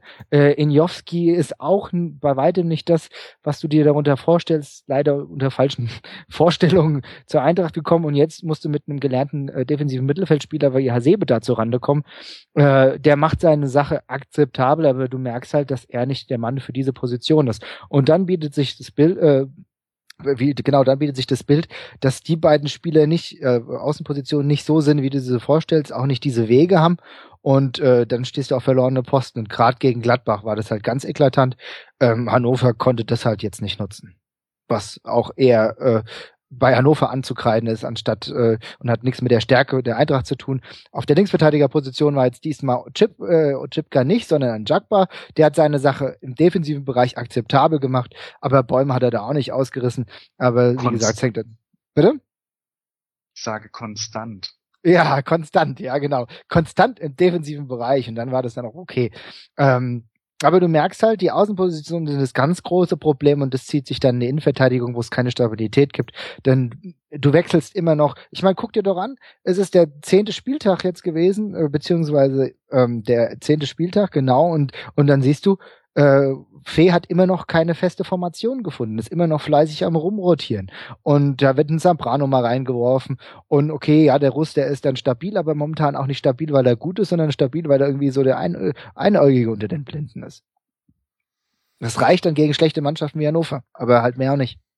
Ist das dann jetzt populistisch, wenn ich sage, ein besserer Trainer würde es dann hinbekommen, aus dem Spielermaterial, also die Spieler dann ihre Gesamtheit besser zu machen, indem er sie taktisch ein bisschen klüger einstellt? Oder ist das vielleicht ein bisschen ungerecht, weil nach vorne spielt er ja ganz ordentlich? Ich glaube ehrlich gesagt nicht, dass irgendwas irgendwas bringt. Also ganz ehrlich, ich hab, bin momentan so äh, gefrustet, um es mal so zu sagen. Äh, es ist ja auch unter Fee jetzt keine wirkliche Weiterentwicklung, aber wenn wir jetzt mal das äh, wenn wir mal die, die Brille abziehen, dann sehen wir auch, dass äh, bei Schaf auch vieles nicht gut war. Und der Kader ist ja im Endeffekt trotzdem da muss ich meine Brille gar nicht für ausziehen, um das ja, zu sehen, ehrlich ja, gesagt. Genau. Und dann, dann äh, unter Schaf war es nicht wirklich grandios. Und bei Fee geht es halt dann so weiter. Bei Fee kommt halt noch das zusätzliche Moment, dass er dann noch Unruhe stiftet, weil er halt nicht weiß, wen er da aufstellt und das immer mal äh, wild rumjongliert. Und das, ich glaube, sein größter Fehler, was ich ihm am meisten ankreide, war, dass er Eigner ähm, am Anfang der Saison rausgesetzt hat, der für mich ein Spieler ist, der immer Leistung zeigt, der immer viel will und dass du so einen absolut motivierten Spieler raussetzt, dann gegen so einen halb äh, ja, gegen so, so teilmotivierte Spieler wie Luc Castagnos, der sicherlich keine schlechte Verpflichtung war. Aber Castagnos hat, obwohl er schon relativ viele Tore geschossen hat, auch schon genauso viel schlechte Spiele gemacht. Und äh, gerade wenn du nicht ganz oben platziert bist, äh, brauchst du so absolut motivierte Spiele wie Seferovic und Eigner. Ich will mir gar nicht vorstellen, wie die Saison laufen würde, wenn wir genau solche Leute nicht hätten. Ja. Und dann, und dann hast du doch zusätzlich das Problem, dass du sehenden Augens eigentlich ins Verderber gerannt bist und auf der Links der Außenposition auch keinen verpflichtet hast. Du hast Inui abgegeben, was ja auch keine Schwächung ist. Also jeder, der sagt, ja, oh, die Eintracht hat aber Inui abgegeben, das hätten sie mal nicht machen sollen. Dann sage ich, guckt euch drei Spieler am Stück von der Eintracht an mit Inui. Der ist genauso schlecht wie alles andere, was jetzt halt da kommt. Aber du hättest es, du hättest diese Position auch, da hättest du Geld in die Hand nehmen müssen, adäquat füllen müssen. Und jetzt hast du ähm, in Gacidovic einen Jungen geholt, der ist unter ferner Liefen, der guckt sich die Spiele entweder, was weiß ich, ob er, äh, ob er sich die, die, auf der Bank guckt er sich nicht an, wird gar nicht mitgenommen, der, der rennt wahrscheinlich, ich sehe den meistens hier in der Frankfurter Innenstadt irgendwie rumtorkeln mit seiner Freundin. Wahrscheinlich ist er auch irgendwie lieber im Shoppingcenter. Ja, Torkeln. Der da wird der Journalist wieder hellhörig. Ja, der, der hat so einen, der hat so einen komischen, nee, nur weil er so einen komischen Gang hat. Aber, ja, der, aber also, jetzt, ich fasse zusammen, Castanios wird nicht die Kastanien aus dem Feuer holen und du freust dich, wenn mit Mourinho dem nächsten Trainer frei wird, der der Eintracht gerecht wird. Ja, auf jeden Fall. Ja, genau. Mourinho ist, ne, naja. Aber äh, du siehst, es, es gibt einen Haufen Probleme und was mich halt ärgert, dass wir auch, als wir noch die Möglichkeiten hatten, am Transferfenster nicht äh, aktiv geworden sind im Transferfenster und jetzt müssen wir halt bis zur Winterpause damit reagieren, was wir haben. Die Idee, dass wir Chipka auf die Linksaußenposition äh, jetzt mal gesteckt haben, war ganz nett, aber auch genauso Hanebüchen. Und äh, wie gesagt, gegen Hannover gewinnen sie solche Spiele, das ist dann okay, ja, auch äh, und auch verdient, denn die Eintracht war in der zweiten Halbzeit für mich die deutlich bessere Mannschaft, gerade halt auch wegen Stendera, der wirklich viel probiert hat, trotzdem hat und auch Reinhardt eigentlich ein guter ist, obwohl er viel zu viele äh, Ballverluste hatte. Aber gegen alle anderen Gegner wird es jetzt schwierig. Also ich sehe noch nicht, ich sehe noch nicht, dass wir uns großartig von da unten entfernt haben. Aber um nochmal den ganz großen Bogen, den ich jetzt aufgemacht habe, zu spannen, momentan sind wir im Soll. Na, das hört sich ja doch unter dem Strich positiver an, als ich gedacht hätte, ehrlich gesagt. Ähm, ich krieg halt immer Ausschlag, wenn ich sehe, wie ihr ähm, gegen den Ball spielt. Aber andererseits muss man sagen, eigentlich ist es ja auch unterstützenswert, wenn eine Mannschaft mal auch angenehm nach vorne spielt und sich nicht nur auf Konter hin ausrichtet. Aber ein wichtiges Thema muss ich vom Hannover-Spiel noch mitnehmen. Was zur Hölle ist das für eine Jacke von Fee ja, gewesen? Voll. Ich hab's, ich hab's mir extra aufgeschrieben und hab Ich gesagt, auch. Äh, wenn du es nicht machst, dann mach ich's. Ne? ja, ich habe keine Ahnung. Ich habe mir schon, ich habe äh, schon. Beschreib sie mal für unsere Hörer. Nicht alle haben sie wahrscheinlich so vor Augen. Sehr gut. Also es war, es war eigentlich, also es, es war schon schwarz, aber es hat auch gleichzeitig ein bisschen geglänzt und was ganz toll war, es waren so ganz viele äh, Musikem-Embleme und Noten waren drauf und ich habe mir gedacht, meine Güte, der Armin Fee, der hat sich wirklich neue Freunde hier in Frankfurt gemacht, der ist bestimmt mit Frank Farian um die Häuser gezogen, ja, und ähm, und da hat er die Jacke von ihm irgendwie bekommen. Anders kann wer ich ist, mir das nicht erklären. Wer ist Frank Fabian? Äh, Frank Farian, der der alte Musikexperte, der uns viele tolle Hits beschert hat. Okay. Kennt, ähm, ich glaube, da waren unter anderem, oh, jetzt sage ich, also waren viele tolle Hits in den 80ern und 90ern. unter anderem Daddy Cool, Rivers of Babylon, die ganz großen Klassiker der, der Ende der ah. 70er. Milli ja. Vanilli, wer kennt sie nicht, ja? Und äh, der kommt aus dem Frankfurter Bereich und vielleicht haben die irgendwie eine Männerfreundschaft, wie ich das jetzt öfter höre. Bruchhagen geht ja weg, vielleicht ist jetzt Frank Farian der passende Ersatz und als äh, Eingewöhnung gab's eine Jacke. Ja, Wahnsinn. Ich glaube ja eher, dass es eine alte Hundedecke war, die er umgenutzt hat. ich fand auch schön, weil irgendwann war die Jacke nämlich offen und dann sah man so auch seinen Bauchansatz durch das darunter befindliche Strickjäckchen so durch. Aber, aber das war, glaube ich, beim Tor und da darf man derangiert aussehen. Alles gut. ja, also, also Armin Fee ist ja durchaus für seine Mode, wie soll ich sagen, nicht Eskapaden, das geht zu weit, aber er hat ja schon, er ist schon ein bisschen exaltierter als so manch andere Bundesliga-Trainer und da darf natürlich auch mal so ein schön schickes Jäckchen nicht fehlen. Äh, an tristen Tagen erhält mich das. Frank Farian war übrigens 1977 auf Platz 49 der deutschen Charts mit dem Song Sie war erst 17 und neu in der Stadt. Ob er da schon die spätere Männerfreundschaften mit Armin Fee antizipiert hat, wer weiß das. Ähm, auf jeden Fall habe ich jetzt ein bisschen weniger schlechtes Gewissen, dass ich ihn nicht kannte, denn da war ich minus sechs. Ähm, das ist dann, glaube ich, noch vertretbar. Vielleicht hat Armin Fee einfach nur auf die Schlagzeile der Dirigent hingearbeitet. uh, ja. Aber dafür gab es noch zu viele Misstöne im Akkord. Das war äh, defensiv dann manchmal doch noch zwölf Ton. Oder halt Panikorchester. Auch gut. Sehr Auch gut, das gefällt mir, wird immer besser hier. so, bevor wir jetzt ähm, äh, den Krieg erklärt bekommen vom Millern-Ton, der ja erwiesenermaßen der Beauty- und Fashion-Podcast oder ein Fußball-Podcast ist, würde ich sagen, ähm, kürzen wir das ab. Ähm, gibt es denn noch was zu Hannover 96 zu sagen, außer dass, wenn Kiyotake bei denen nichts macht, da echt wenig kommt? Nein, für mich ohne Mist, für mich ist das ein Abstiegskandidat. Also jetzt natürlich auch wegen Fronzek, der für mich immer noch ein fürchterlicher Trainer ist. Wie kann so jemand denn überhaupt in der Bundesliga aktiv sein? Das ist nicht zu fassen, nicht zu fassen. Aber gut, irgendeinen, irgendeinen Verein hat er gefunden und das ist jetzt leider Hannover. Und ehrlich gesagt, wie, wie du gesagt hast, wenn Kiyotake nicht da am Start ist und da hier ein bisschen was reißt, dann sehe ich da wirklich schwarz. Ja, ich bin echt gespannt, wann, wann die Gegner sich mal dementsprechend darauf einstellen, dass sie halt wirklich äh, Kiyotake noch viel mehr doppeln. Das reicht ja auch schon. Das ist ja auch ein sehr guter Spieler, aber auch kein Wunderspieler.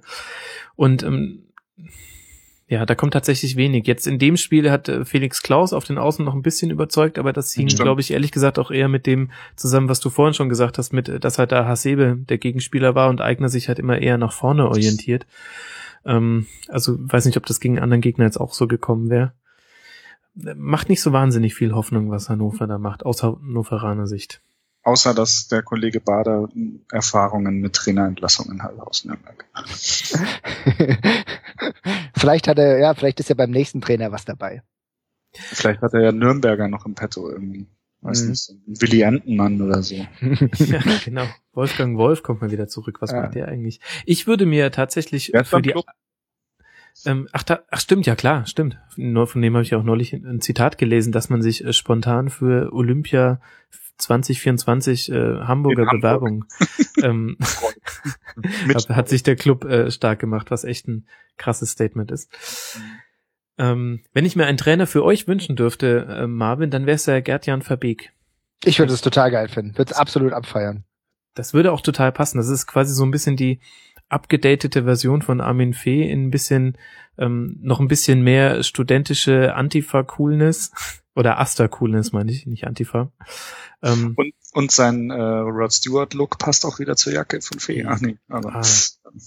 Auf jeden Fall. Ja, ich, ich habe da ja so ein paar Geschichten mit Rod Stewart, aber damit fange ich jetzt nicht an. Der war mal hier in Frankfurt. Aber egal, das können wir demnächst nochmal klären. aber auf jeden Fall, das würde ich geil finden. Also wenn Verbeek irgendwann hier in Frankfurt aufschlägt, wie du das gesagt hast, dann, äh, dann nehme ich den auch ganz gern mit in irgendeine Studentenbutze und dann machen wir mal einen drauf. Ich glaube, mit dem ist äh, gut Kirschen essen und ansonsten würde ich den auch ganz gerne an der Seitenlinie bei der Eintracht sehen. Das wäre eine interessante Option, aber noch ist nicht aller Tage Abend. Der Armin Fee hat ja noch ein bisschen Geigenfrist. Ja, ich, ich wollte es auch gar nicht irgendwie an Armin Fee sägen. Das schoss mir gerade nur so in den Kopf, als ich die Trainer unter Martin Bader durchgegangen bin. Und ich glaube, gut Kirschen essen mit äh, Gerd-Jan Verbeek ist auch nur, wenn du nicht für die Bild schreibst. Das ist ja, ja dann gut so. Ein äußerst sympathischer Zeitgenosse. Gibt's denn noch was, was wir zur Eintracht vergessen haben? Nachdem wir jetzt sogar schon über die Jacke gesprochen haben, habe ich kein offenes Thema mehr. Nee, ich glaube, ich habe in meinem Rant auch relativ viel gesagt. Also wie gesagt, schaut euch die äh, links, die, die ganze linke Seite der Eintracht an. Wenn die äh, bis zum Winter, also oder im Winter nicht geupdatet wird, dann sieht es auch äh, in der Rückrunde echt schlecht aus. Da muss ich wirklich einiges tun. Ähm, ich hoffe, dass die Eintracht, die Verantwortlichen das auch wissen, dass sie besser wissen, äh, was im sportlichen Bereich zu tun ist. Denn in, in Sachen Social Media, wenn sich einer diesen gruseligen Twitter-Account mal bei der Eintracht anguckt, der zwar nur von Statistiken strotzt, aber selbst einfache Fanfragen nicht beantworten kann, ob jetzt heute Training ist oder nicht, das kriegt er nicht hin, aber kann dir von Anno dazu mal irgendwelche schwachsinnigen Statistiken erzählen. Äh, das braucht auch kein Mensch. Da würde ich auch noch mal ganz kurz sagen, so haben Leute auch nicht verstanden, wie Social Media geht, zumindest auf Twitter, Facebook funktioniert es besser. Aber gut, Bundesliga-Verein halt, ne? Ja, so ist es. Und wenn man auf Twitter sich für die Eintracht interessiert, dann sollte man eh nur einfach der Crew vom Eintracht Frankfurt Podcast folgen. Da ist man dann schon sehr gut aufgestellt, meiner Meinung nach. Und mit, wo soll ich das Geld hinüberweisen? äh, für Flüchtlinge bitte. Wir haben zwei Spendenziele auf unserer Homepage, Startseite. Da freuen wir uns sehr drüber. So, lass uns mal weitermachen. Wir haben noch drei Spiele, die alle 0 zu 1 ausgegangen sind. Heimvorteil My uh. Ass. ja. ähm, lasst mal anfangen ähm, mit dem Straßenfeger Darmstadt gegen Wolfsburg. Ja, Flo. Ja, also ich habe, ich habe, ich habe André Schürle äh, einen Ball grandios verstolpern sehen und äh, dachte mir, Mensch, dieser Mensch hat äh, die Flanke zum deutschen WM-Triumph geschlagen. Wo ist der hin? Und was macht sein untalentierter Bruder in Wolfsburg? So ähm, und ansonsten hat sich wieder mal gezeigt, dass nach, Darm, äh, nach Darmstadt fahren äh, echt keine sehr, sehr angenehme Angelegenheit ist für keine Mannschaft. Äh, Bayern fand das nicht so toll und Wolfsburg fand das nicht so toll. Gut, beide sind mit drei Punkten rausgekommen, aber es ist halt schon schon eklig. Gilt aber auch für Ingolstadt. Also in Ingolstadt spielen mag, glaube ich, auch keiner. Aber in Darmstadt spielen mag, glaube ich, noch weniger jemand. Also ähm, ich gehe auch aber Wolfsburg, Wolfsburg ist jetzt ja wieder einigermaßen gut dastehend, jetzt mit zwei Siegen in Folge, glaube ich, ähm, in den Top 4 angekommen, wo sie auch nach wie vor natürlich hingehören. Und die fünf Punkte auf Dortmund sind, glaube ich, jetzt auch nicht uneinholbar. Also ähm, ich, ich sehe die da schon bis, bis Jahresende äh, da oben unter den Top 4 mitmischen. Also ich muss auch sagen, also das Spiel ist, war natürlich jetzt hier kein Klassiker. Ja, also das muss man sich auch als neutraler Zuschauer nicht über 90 Minuten im, äh, in der, im Einzelspiel angucken, ja, ohne das dem Ganzen jetzt nahe zu treten zu wollen. Aber ähm, Darmstadt ist unangenehm, ja, und das, das merkst du einfach. Ich ich schaue mit großer Skepsis zu dem Spiel, was wir gegen Darmstadt in ein paar Wochen haben. Ja, das wird auch eine, wird auch nochmal eine Standortbestimmung, wenn wir dann die schlagen können, was wir eigentlich auch müssen. Aber ich merke schon jetzt im Vorfeld gibt es einiges an Rivalität. Ähm, Darmstadt mit 13 Punkten steht immer noch ganz gut. Die haben die haben auf jeden Fall Wolfsburg das Leben schwer gemacht, auch wenn da kein Einzelspieler dabei ist, der die Massen erblassen lässt, ja, aber ähm, aber, aber wenn du dann halt jemanden hast wie, wie Heller, der, ich mein, ich hätte, äh, ich will jetzt nicht anfangen, grundsätzlich über Darmstadt zu reden, aber dass der überhaupt noch mal einen Fuß in die Bundesliga setzt und dann auch Tore macht, ist eigentlich alle Ehren wert. Dass selbst ein Wagner grundsätzlich äh, ordentliche Spiele macht und Tore schießt, ist unfassbar. Aber das ist schon das, die Magie äh, von Darmstadt, die aktuell jetzt nicht gezogen hat, aber äh, wenn sie weiter so spielen, sie haben ja wenig Fehler zugelassen. Und den einen Fehler, den sie zugelassen haben, den hat dann, äh, den hat dann äh, Wolfsburg genutzt daran merkst du, dass es eine klasse Mannschaft ist. Und dann, äh, gut, dann muss Darmstadt halt äh, nach Hause fahren. Haben sie ja zum Glück nicht weit, war ja zu Hause. Und äh, sehr, sehr fuchsig übrigens von mir erkannt. Ja. Und ja, dann ist es halt blöd gelaufen, aber trotzdem, Darmstadt wird weiter so hart zu bespielen sein. Ja, ich denke trotzdem, dass sich bei, Pader, äh, bei Darmstadt irgendwann so der Pader-Effekt einstellen wird. Also ich, ich es ist nach wie vor auch, wenn jetzt der Erfolg mit 13 Punkten bestimmt mehr ist, als sich viele gedacht haben. Aber ich glaube, dass sie sich auch schon gegen, gegen Ende Hinrunde eher wieder so 14 südlich ansiedeln werden und, und äh, dass sie am Ende äh, dass da wirklich sehr, sehr viel zusammenkommen muss, dass sie die Liga halten. Und äh, was, was man gestern halt wieder gesehen hat, was halt auch ein großes Manko ist, ist der Torwart, ja. äh, der Martinia. Also äh, wenn der da einfach in, in seinem Tor bleibt, äh, passiert in der Szene genau gar nichts. Und so ist es halt die Heimniederlage gegen Wolfsburg. Und äh, ja, also da fehlt halt auch einfach der, der Torhüter, der dann mal so, so einen Punkt festhält in so einem Spiel. Und äh, aber ich, ich finde Darmstadt total charmant, auch wenn ich sehe, dass da so ein Cocker Rausch da rumspringt, der beim VfB letztes Jahr, glaube ich, nur noch in der in der dritten Liga gespielt hat. Ähm, halt diese ganze Ansammlung an, also Bundesliga-Resterampe, die da, die da spielt. Ähm, das, ich finde das gut, ich finde das, finde das auch irgendwo irgendwo charmant, äh, dass auch wie, wie Dirk Schuster das Ganze so moderiert und, und wie er die wie er da so ein, so ein Wir-Gefühl auch einfach geschaffen hat an, an, an Jungs. So, das sind die Jungs, die wollte keiner anderer mehr haben, aber wir haben sie aufgenommen und wir machen jetzt hier eine Mannschaft raus. Das klingt so ein bisschen so nach Hollywood-Football-Knast-Film irgendwie so ein bisschen, aber äh, hier ist es halt Bundesliga. äh, die, äh, so einen Film gibt's auf jeden Fall. Naja, wurscht. Und äh, ohne, dass ich jetzt kriminelle Energie den Darmstädter Spielern in, hinter, äh, unterstellen möchte, ganz im Gegenteil. Aber irgendwie ist es ist das ganz stimmig und, und passt auch und trotzdem, ja. Schauen ja.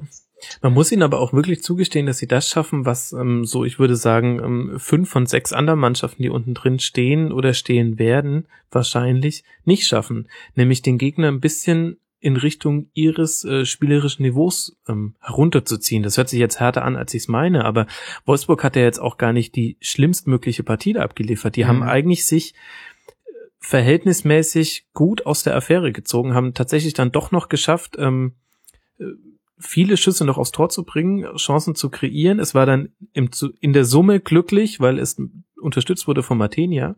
Mhm. Aber das kriegt der Darmstadt wirklich auch echt gut hin. Und da sehe ich halt ehrlich gesagt, außer vielleicht noch Ingolstadt, mhm. gerade keine andere Mannschaft, die das so gut macht in der ersten Liga. Also spannend wird bestimmt jetzt, äh, gerade wenn es nochmal richtig eklig draußen wird, wenn der Platz dann noch tief wird, weil Böllenfall-Tor da spielen, also das ist, das wird ein anderes, anderer Fußball, glaube ich schon. Also in diesem alten Stadion auch. Ähm, ich denke, die werden dann auch mal das ein oder andere Mal den, den Rasen vielleicht ein bisschen höher stehen lassen oder, oder das ein oder andere Loch nicht zumachen oder wenn es dann noch Rasen gibt, ja. Oder noch ein bisschen mehr Sand drauf machen oder so. Man kennt ja so die Tricks, die man anwenden darf und kann und, und auch muss. Und das kann natürlich nochmal spannend werden. Klar, auf jeden Fall. Und ich finde es aber, ich finde es super, dass die da sind und dass, dass die halt auch so ein altes, marodes, rotziges Stadion haben und nicht irgend so ein Plastikstadion oder so ein, ja, irgend so ein äh, für 20 Millionen beim Baumarkt gekauft und irgendwo in, in den Vorort gestellt. Also ich finde es super. Ich finde ja. schön, dass Darmstadt da ist. Aber Flo, was du sagst, ich bin auch froh, dass wir das Spiel, was wir am 6. Dezember ja also Nikolaus bestreiten, gegen Darmstadt zu Hause bestreiten können. Ja. Denn wirklich um diese Jahreszeit dann dort dir so einen Gruselkick anzugucken, weil ich weiß ganz genau, dass es ein Gruselkick wird. Und Darmstadt wird auch versuchen, die Eintracht noch schlechter zu machen auf dem Platz, als es ist und das wirklich in eine äh, Regionalliga-reife Partie zu ziehen. Ähm, ich bin froh, dass das wenigstens im Stadion stattfindet, äh, in dem auch irgendwie ein bisschen, ja, gefühlte Heizung da ist. Aber sonst gebe ich dir vollkommen vollkommen recht. Das, das wird jetzt äh, lustig. Und irgendwie habe ich das Gefühl, dass die Dort, äh, dass die Dortmunder, sag ich schon, die Darmstädter nicht absteigen. Ich weiß nicht wieso, aber vielleicht wird auch in der Winterpause noch der ein oder andere magische Fußballer geholt, von dem er noch nie was gehört hat. Ähm, und dann und dann bleiben sie drin. Also ich will mich noch daran festhalten, dass das Ding noch nicht gelaufen ist das Coole ist ja, sie holen ja keine Fußballer, von denen man noch nie was gehört hat. Das sondern, wollte ich auch gerade sagen. Sondern ich sag ja. dir, dann wechselt er in Harnik dahin und macht ja. jede Chance rein und wird Torschützenkönig. Ja, das stimmt. Das, das wäre wär eigentlich die Darmstädter Geschichte. Aber es ist vollkommen richtig zu sagen, du musst halt nochmal schauen, wie es in Sachen Torhüter äh, ist. Der Martenia, das war ja wirklich ein guter Junge, den hast du ja geholt von Mainz. Ähm, aber es war damals ja schon schwierig, hat ja Zimmermann ersetzt der äh, eigentlich eine Institution bei Darmstadt war. Das hat er aber trotzdem auch gut gemacht. Aber diese Übersetzung in die erste Liga, die, die findet halt noch nicht so ganz so erfolgreich statt. Da muss man vielleicht noch mal schauen, ob man in der Winterpause noch was macht.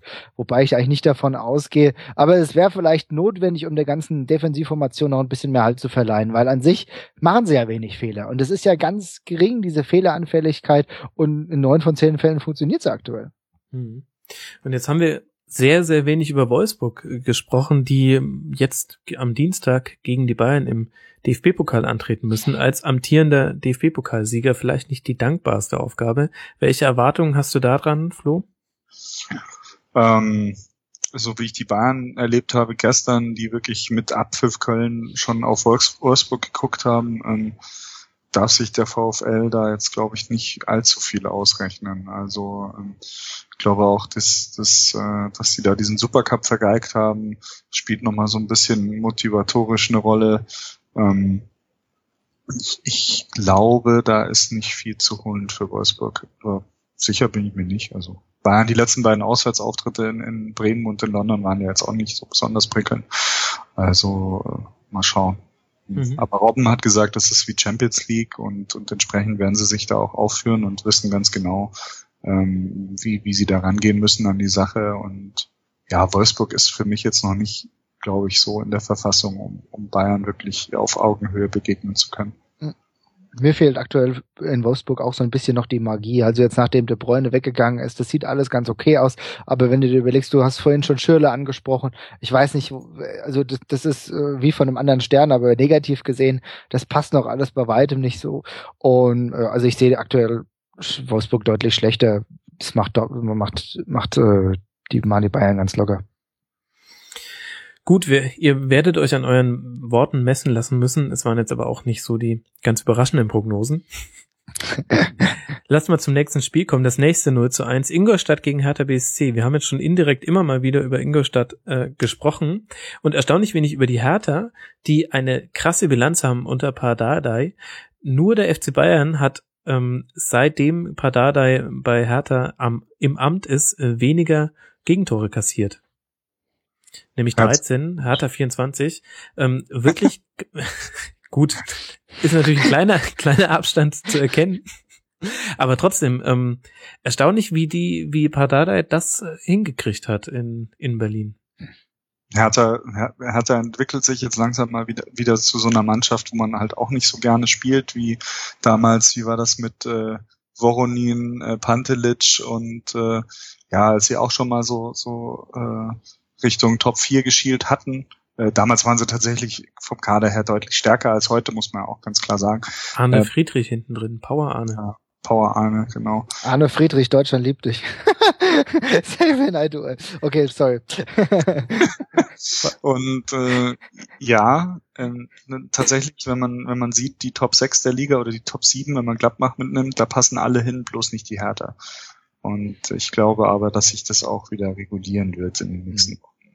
Ich weiß es gar nicht, ob man da der Hertha nicht Unrecht tut, weil ja natürlich, die zünden jetzt kein Feuerwerk ab und man küsst nicht dankbar den Boden des Wohnzimmers, dass man ein Hertha-Spiel über 90 Minuten sehen darf. Aber ähm, es ist jetzt auch nicht so, es ist auch nicht so, dass sie jetzt sechsmal glücklich gewonnen haben. Die spielen einen soliden Ball, die haben sich super verstärkt. Also Mitchell Weiser, Darida, äh, super Einkäufe. Jetzt mhm. kommt Baum Johann noch zurück. Ähm, haben sogar Ibisevic vorne drin, also ich sehe die mit Köln zusammen schon durchaus als Anwärter auf die obere Tabellenhälfte, aber halt eben dann auf Platz acht und neun hinter den, hinter Bayern, Dortmund, Schalke, Wolfsburg, Leverkusen, Gladbach, ja. Mhm. Ähm, dann hast du noch, okay, dann, dann bist du vielleicht Siebter oder Achter, ja. Also Hertha durchaus hat das Potenzial, in, in der oberen Tabellenhälfte irgendwann an, anzukommen, aber auf Platz fünf, jein. Also Nee, sehe ich momentan noch nicht. Aber ich habe jetzt auch noch nicht viele Hertha-Spiele über 90 Minuten gesehen. Das, das gestern war eher die Ausnahme und äh, da darf man sich aber, glaube ich, am Ende auch nicht beschweren, wenn man noch unentschieden spielt in Ingolstadt. Also ja, hm. ja. Ich ich würde dem grundsätzlich zustimmen. Ich muss aber sagen, also äh, der Darida, der ist zwar noch nicht ganz so äh, ja populär und begnadet wie sein äh, fast Namensvetter Vetter Jacques Derrida, aber im Endeffekt ist es auch schon äh, ein uh, richtig guter uh. Fußballer. Ja, den habe ich mir zwar nicht lang zurechtgelegt, aber jetzt in den letzten paar Sekunden schon drüber nachgedacht. und ähm, äh, ich muss halt schon sagen, der Darida hat ja auch gegen die Eintracht damals beim siebten Spieltag war das das getroffen und das ist ein richtig guter Fußball. Ich habe mich total darüber geärgert, dass die Eintracht da irgendwie blindlings ihn hat liegen lassen. Hast du relativ preisgünstig, glaube ich, von Freiburg bekommen. Äh, guter Fußball, die haben sich wirklich ordentlich verstärkt. Und jemand, der irgendwie gar nicht so auftaucht, wenn du über die Hertha sprichst, du vielleicht, na gut, okay, gestern hat er das Tor gemacht, aber Mitchell Weiser macht auch, spielt echt ordentliche Partie. Äh, eins nach dem anderen. Und das freut mich auch für ihn, dass er da angekommen ist. Und ähm, ja, dann passiert es halt, dass die Hertha einigermaßen, also ziemlich gut in der Tabelle dasteht. Aber insgesamt kann ich mich noch nicht damit gedanklich anfreunden, dass sie dauerhaft auf dieser Position verweilen. Dafür mhm. ist meine Antipathie bezüglich Brez einfach zu hoch.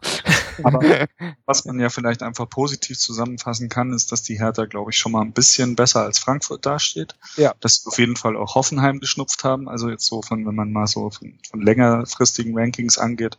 Und dass sie halt auch so Teams wie Hannover und Mainz und HSV eigentlich auch hinter sich lassen müssten. Ja, und auch die und auch die Verpflichtung äh, oder auch der äh, der, der Torhüter, ja, wir haben es ja jetzt in dieser, in dieser Sendung jetzt hier öfter, aber Rune Jahrstein, ein richtig mhm. guter Mann, freut mich, ordentliche Partien äh, und das ist eine super Sache, guter Einkauf gewesen. Louis van jetzt schon das ist wahrscheinlich nicht so schön, weil sein sein lieber Croft ja. äh, dann da gar nicht mehr vorbeikommen wird wahrscheinlich, aber ähm, ja, mal, wer gut hält, bleibt drin, das ist einfach so. Auf jeden Fall. Aber das muss man echt mal zusammenfassend festhalten, auch wenn Michael Preetz nicht hoch in deiner Gunst steht, Marvin, ähm, super Transfers in dieser Saison. Auf jeden Kann Fall. Man sagen. Zieh ich meinen Hut vor. Michael also, Preetz ist heute auch förmlich zum Doppelpass geschwebt. Das hat ihm sehr gut gefallen.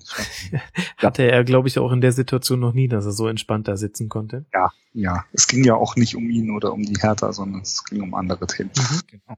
Aber wie gesagt, äh, Preetz ist auch der Mann, äh, der äh, Funkel und Skibbe verpflichtet hat. Nichts, nichts gegen den Schunkelfunkel, ja. Nein, ich äh, Funkel my love ist immer noch mein liebster Trainer aus den letzten Jahren der der Eintracht. Also das schon, aber äh, Skibbe, hallo. Naja, egal, anderes Thema. Aber gut, ja. er wird ja jetzt griechischer Nationaltrainer.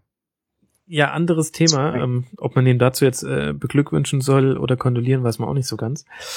Anderes Thema, ähm, FC Ingolstadt, über die haben wir noch nicht geredet, ähm, stehen mit einer Torbilanz von 6 zu 8 Toren auf Platz 8 haben hm. gegen Hertha mal ähm, zum ersten Mal, glaube ich, in dieser Saison auch richtig ein Ballbesitzspiel aufgezogen. Hm. Ähm, Flo, siehst du die Offensivschwäche kritisch oder sagst du, ey, 1-0 reicht ja, muss man sich eigentlich keine Sorgen machen, weil defensiv stehen sie ja ebenso gut. Ja, ich, ich also man bei Ingolstadt merkst du halt, äh, den Fußball, den sie in der zweiten Liga gespielt haben, der lässt sich halt nicht einfach so in die erste Liga implementieren, ja. Also in der zweiten Liga hat, glaube ich, der Groß irgendwie gefühlt 25 Tore vorbereitet und in der Bundesliga tut er sich halt da nicht so leicht. Und auch so der Vollstrecker fehlt so ein bisschen. Also man, man fragt sich schon, wie, wollen die Tore machen, aber sie tun und machen und haben auch irgendwie so ein bisschen einen Plan vom Spiel. Also äh, ganz so schlecht ist es nicht. Wie sechs Tore jetzt erscheinen lassen. Und viel wichtiger finde ich, glaube ich, dass sie nur acht Gegentore haben. Mhm. Ähm, weil das ist einfach die mit Abstand zweitbeste Bilanz aller. Also dann kommt noch Hertha mit zehn, glaube ich, und dann kommen schon die ganzen Champions League Teams äh, mit zwölf, also Dortmund, Schalke, äh, Wolfsburg, Leverkusen, also Teams, die um die Champions League mitspielen. Und ähm, ja, also Ingolstadt, äh, ich finde die eigentlich so vom, vom, vom Spielen her oder vom Spielstil her schon, schon ganz angenehm. Ich, ich kann, kann mir die auch angucken, wenn es jetzt nicht gerade gegen die Hertha ist oder so. Also ähm, und äh, Hasenhüttel macht einen guten Job. Äh, ja. Die sind gut zusammengestellt, klug zusammengestellt und äh, also bei Ingolstadt bin ich mir noch nicht sicher, wo ich die so einordnen muss am Ende der Saison, aber ich denke nicht, dass sie absteigen werden. Hm. Ich meine, ja. du äh, darfst auch nicht vergessen, wir haben es jetzt zwar über Darmstadt gehabt, aber auch äh, wer momentan in der Defensive bei Ingolstadt spielt, das sind auch Spieler, wo du nicht unbedingt gedacht hast, ah ja, ja, ja, Bundesliga, erste Bundesliga, ganz klar, den sehe ich da. Ein, äh, ein Martip oder auch äh, ein Levels, dass der wieder in der ersten Liga spielt und richtig, die, die machen ordentliche Partien. Das ist äh, und Martip, der, ich habe den gegen die Eintracht gesehen, das war grandios, was der, was der da abgeräumt hat, wunderbar. Also er weiß auch, warum der Mensch Kapitän ist. Ja, und auch ein Bregerie, der da ein bisschen weiter nach, da vorne spielt, davor spielt, vor der Innenverteidigung. Also das ist eine ordentliche, äh, ein ordentlicher Defensivverbund und die stehen nicht zu Unrecht dort.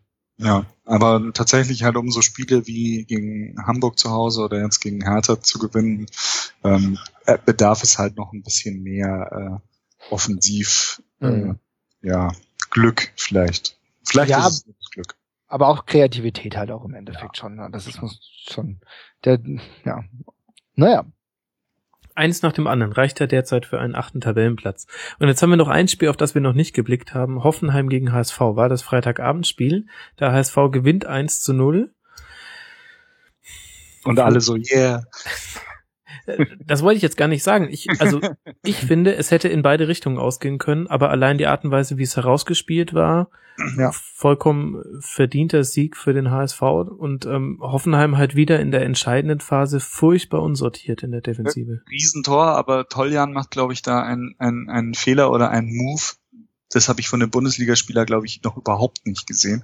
Also wie er da quasi den, den Hamburger links hinten wieder ins Spiel bringt und, und dann macht's der HSV halt wahnsinnig gut. Also so eine, so eine Passstaffette. Ich glaube, so ein Tor hat man vom HSV echt seit äh, Champions League Zeiten nicht mehr gesehen. Also das war wirklich, wirklich erstaunlich ja. gespielt.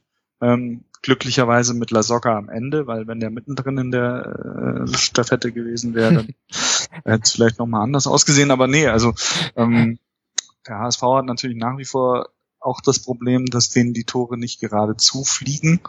Ähm, neun haben sie, glaube ich, geschossen. Mhm. Und ähm, ja, ähm, klar, wenn sie solche Tore schießen können, dann muss, muss denen nicht bange sein. Also ähm, es, beim HSV gilt einfach festzuhalten, die haben sich gut konsolidiert, die, die haben es geschafft, aus der letzten Saison äh, einfach äh, ein paar paar bessere Sachen irgendwie rauszuziehen für sich und ich glaube auch, dass sie dieses Jahr absolut nichts mit den Abstiegsrängen zu tun haben werden.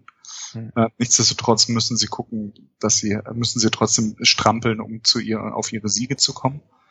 Und äh, bei, bei Hoffenheim, puh, also ähm, da, da ist mir wirklich sehr, sehr viel an, an Fantasie und an, nicht nur mit der Person Firmino, aber sehr, sehr viel an Spielwitz und Spielfreude und, und gelebten Fußball, was man so die letzten Jahre dort gesehen hat, äh, abhanden gekommen. Und äh, ich bezweifle, dass, dass Gisdol da noch der richtige Mann am rechten Fleck ist, weil er eben auch keiner ist, der jemanden besonders positiv aufladen kann nochmal oder so einer, der, der durch ein ganz verrücktes Ding nochmal irgendwie was, was korrigieren oder regulieren kann. Also bin mal gespannt, was da die nächsten zwei Wochen passiert. Aber er soll ja auch schon sehr viel Kredit äh, bei, bei Hopp vor allem verloren haben und ja, wenn Hopp schon mal den Finger am Abzug hat, dann, ja, glaube ich, wird das nicht mehr so lange gehen.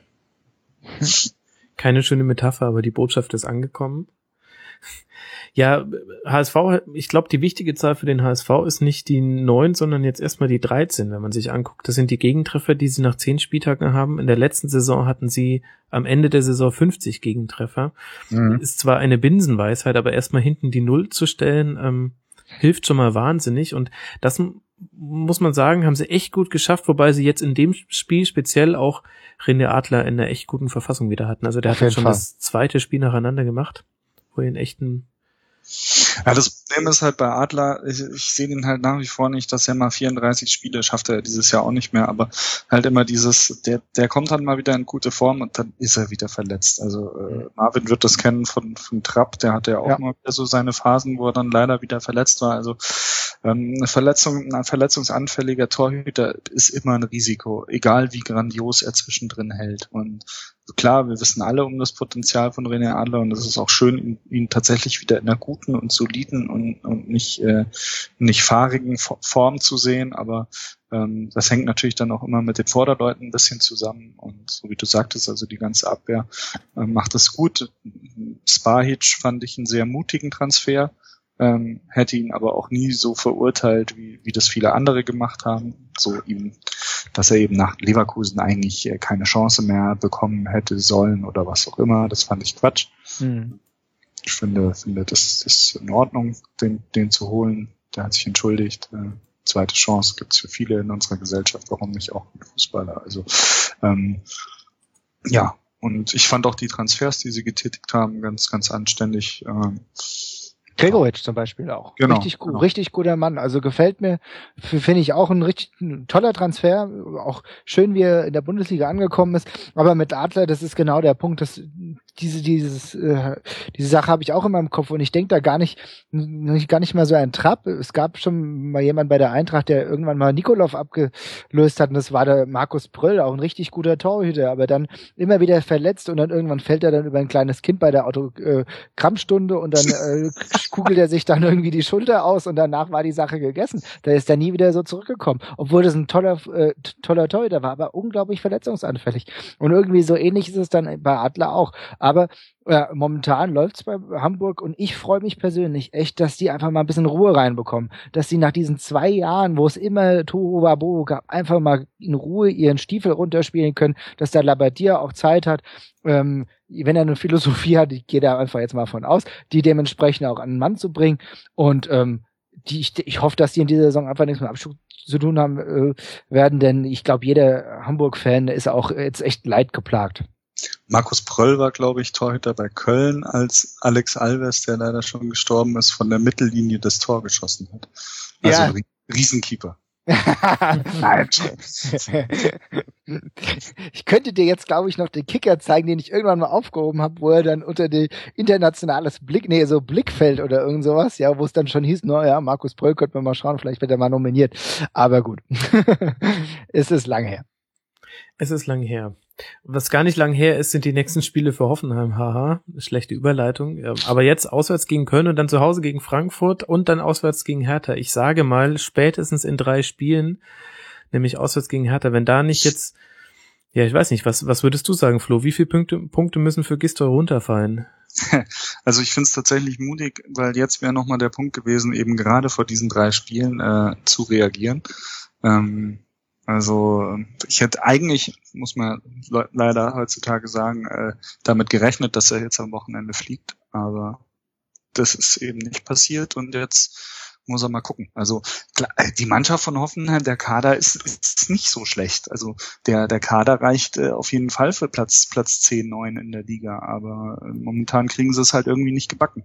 Ich finde ja. ja, dass dieses Argument immer eher für einen Trainerwechsel spricht, ehrlich gesagt. ja, ja, klar, auf jeden Fall. Das ist jetzt also, nicht so wie Hannover, wo ich mir denke, na ja, klar, Fronzek, aber andererseits, was willst du noch machen? Ja. ja. Füße aus Malta, ne? Das, ja, nee, also bei Hoffenheim, ja. Also wie gesagt, ich, vielleicht klammert sich jetzt auch alles irgendwie oder schaut jetzt alles irgendwie so wieder auf Hopp und aber Hopp will dann auch nicht oder meine, der Mann ist ja auch schon alt und hat auch bestimmt andere Sorgen als diesen Fußballclub. Und ja, ich, weiß nicht. Komische Kiste. Hätte ich nicht gedacht, dass Hoffenheim so, so tief dasteht. Und ich sehe jetzt aber auch die nicht die nächsten drei Spiele allesamt 3-0 gewinnen. Also. Hm. Ja, es ist interessant, dass eine Mannschaft mit so einem Potenzial jetzt da unten angelangt ist. Ich habe aber auch das Gefühl, von dem, was ich so sehe, dass auch der Kapitän Schwegler, äh, äh, überall, wenn ich irgendwo dran vorbeilaufe und es gerade Sky läuft, läuft übrigens seine Dokumentation. Ja, die habe ich jetzt schon dreimal nur am Vorbeilaufen gesehen. Ja, ähm, naja, das ist auch eine sehr komische Kiste übrigens gewesen. Ich weiß nicht, ob ihr das euch mal angeschaut habt, obwohl ja. ich den, den Grund, das Grundding ganz toll finde, aber dann diese Akzentuierung mit Hopp. Aber gut, nächstes Thema. Aber irgendwie äh, auch Schwegler kommt momentan nicht dazu, seiner seiner Mannschaft irgendwie positive Vibes zu, äh, mitzubringen. Also ich weiß nicht, ist eine ganz merkwürdige Sache, weil Hoffenheim normalerweise von den Spielern an sich wesentlich besser darstellen sollte, als es aktuell der Fall ist. Mhm. Und damit können wir eigentlich den Bundesligaspieltag zumachen und festhalten, unten drin stehen nur Mannschaften, bei denen man sagt, auf dem Papier eigentlich viel Potenzial. Stuttgart, Hoffenheim, Augsburg haben alle drei eigentlich da unten nichts zu verlieren, aber wer nach zehn Spieltagen dasteht, der hat auch dann doch ein kleineres oder größeres Problem. In dem Sinne, lasst mal noch einen ganz kurzen Blick ähm, auf andere Ligen werfen. Ähm, äh, zweite Liga, Leipzig. St. Pauli und Paderborn als Gewinner des Spieltags. Effe, schon wieder gewonnen, 2 zu 0 nach wie viel Minuten? Acht Minuten, glaube ich, bei wenn's, Union. Wenn es reicht, äh, äh wenn es überhaupt so viele waren. Fünf oder so oder sechs, also äh, ja. Riesen ja, Typ, der Effe. Der, ja. Tiger legt, der Tiger legt den Turbo ein, ich merk schon, ja. ja, also, ich glaube, beim, beim, der, beim Effenberg ist es halt momentan tatsächlich noch dieser Motivationseffekt, ja. Ähm, aber die Frage ist halt, wie sieht es nach zehn Spielen aus? Schafft er es, denen dann nochmal was beizubringen? Schafft er das äh, auch mal auf, auf taktische Aufgaben irgendwie zu reagieren?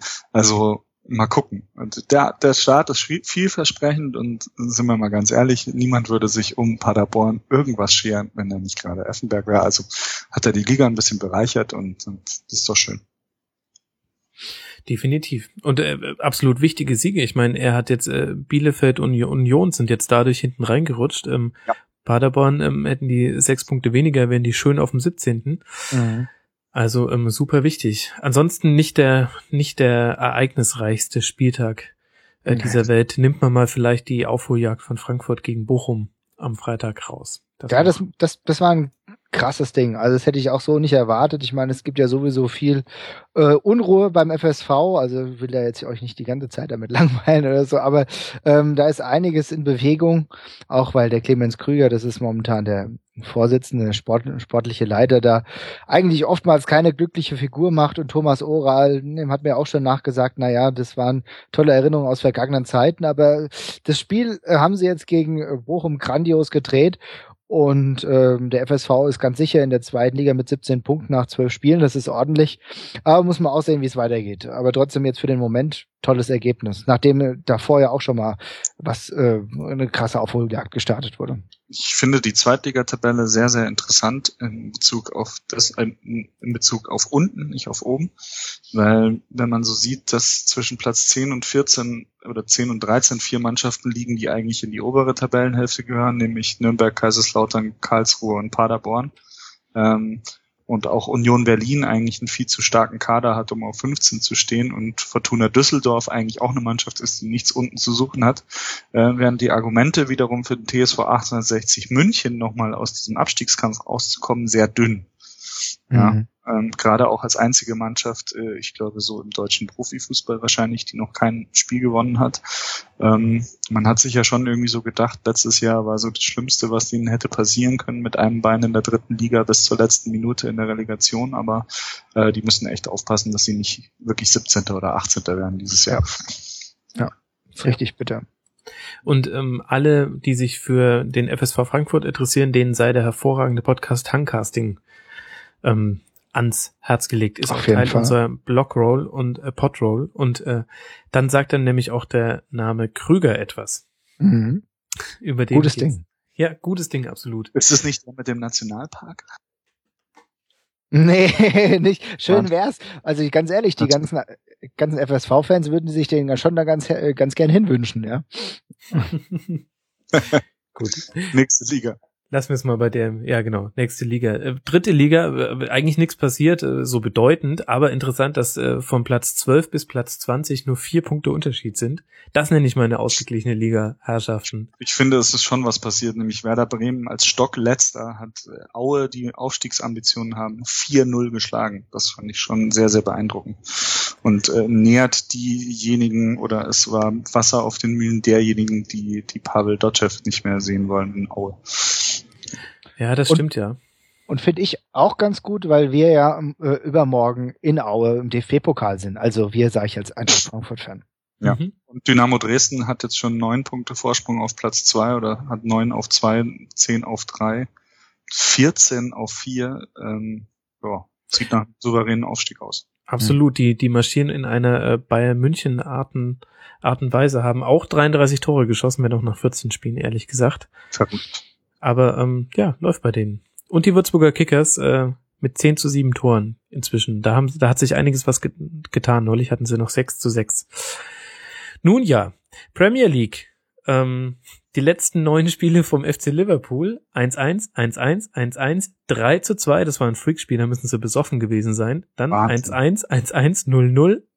Und jetzt 1-1 und 1-1. Ja. ja. Läuft. Ja, Jürgen Klopp kann halt doch nicht Tore alleine schießen, kann auch nicht übers Wasser gehen und äh, ja, es ist spannend, wie also die ersten Attacken von der Presse kamen schon. Mhm. Ich glaube, die ersten Fans äh, sind auch schon so äh, Scheiße, er ist doch nicht der Messias. Er ist es nicht, er ist es nicht. Aber ähm, nur der wahre Messias würde sich selbst verloren. Würde seine Herkunft werden. Ja. Folgt, Folgt der, der heiligen Flasche von Jerusalem. der Sandale, bitte. Ja.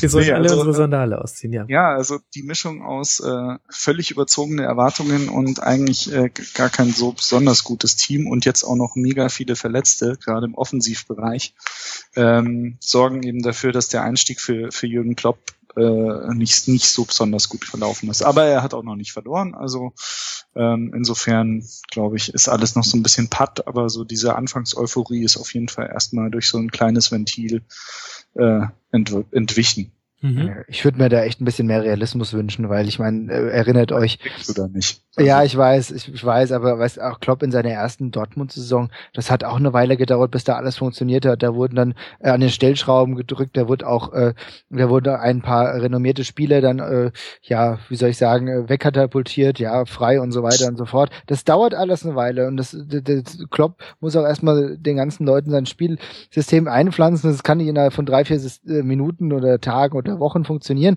Also, ähm, aber ich weiß, bei der Premier League, da gehen die Uhren halt alle anders. Ja, und die, die Ausgangssituation ist halt doch eine andere, weil Dortmund lag ja. damals wirklich brach, außer halt vielleicht ein Pokalfinale, das sie unser toll, toll erreicht hatten.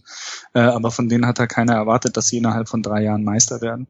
Und äh, bei Liverpool erwarten ja die Fans irgendwie, dass er sie vielleicht dieses Jahr sogar noch zur Meisterschaft. Mhm. und, äh, das ist halt einfach überzogen. Mhm. Aber spannender finde ich Chelsea. Ja, da wäre ich jetzt auch drauf zugekommen. José Mourinho komplett Kamikaze, wollte wohl in der Halbzeit in die Schiedsrichterkabine, was natürlich verboten ist.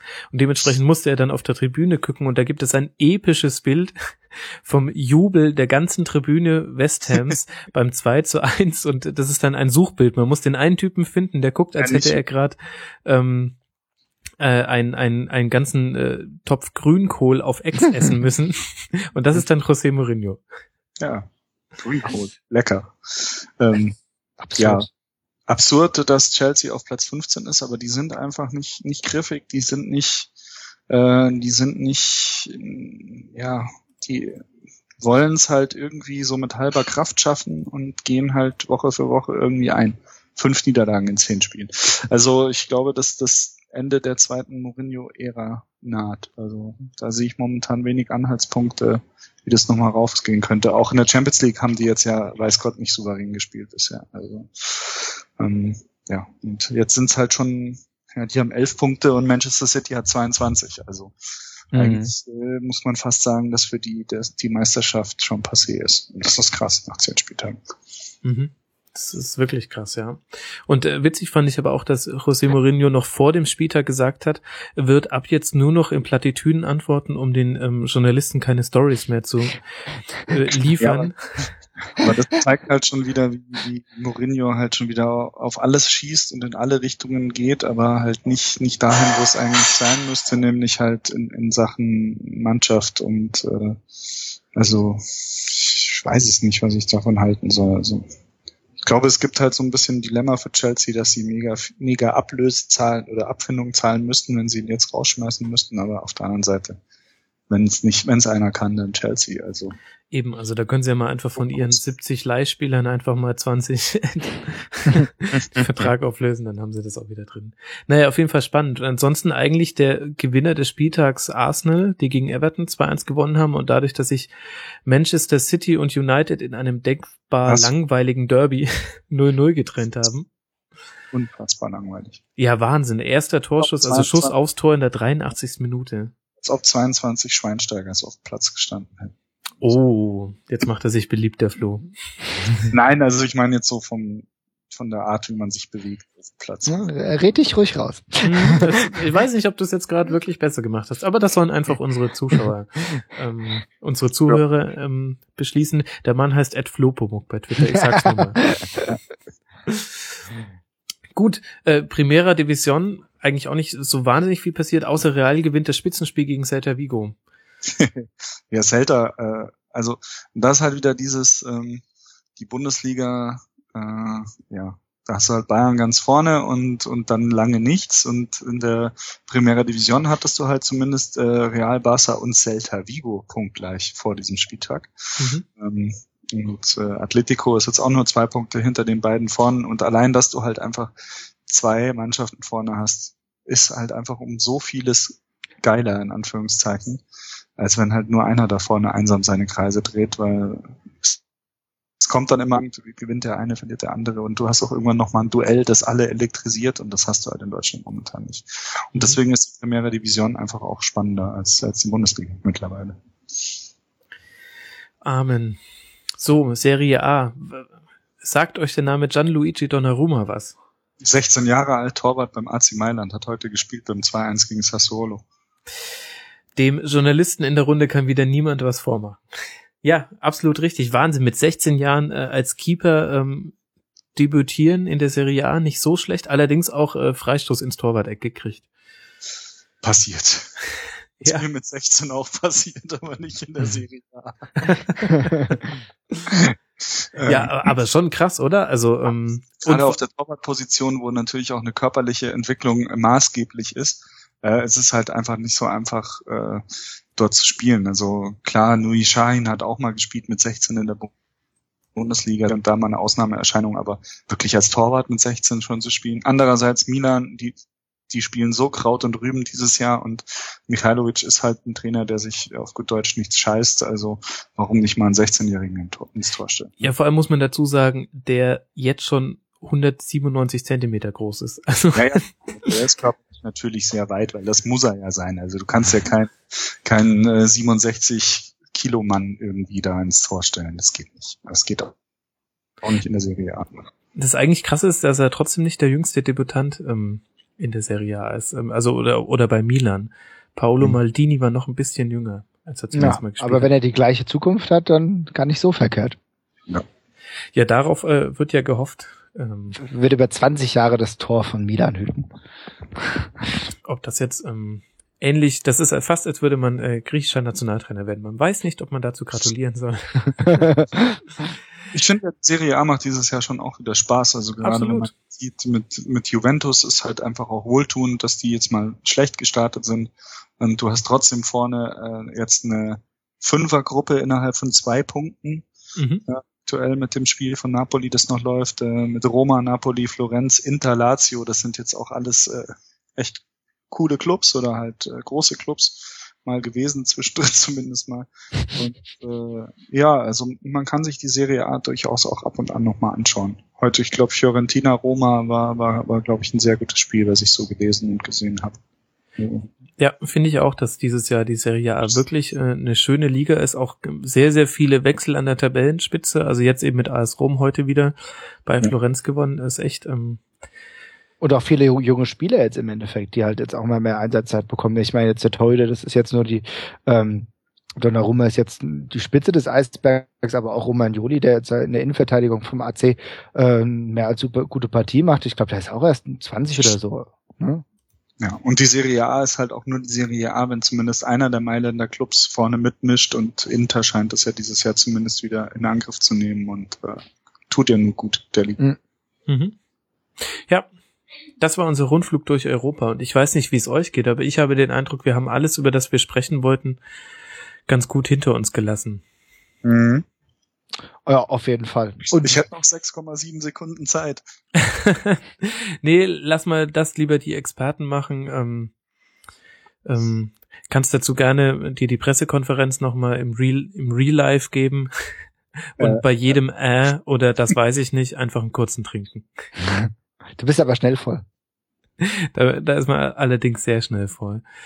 Ähm, nee, lass mal das Thema äh, lieber ausklammern. Ähm, klammern. ähm, Und du warst ja eben in Sachen international schon unterwegs. Momentan führt ja gerade Paris.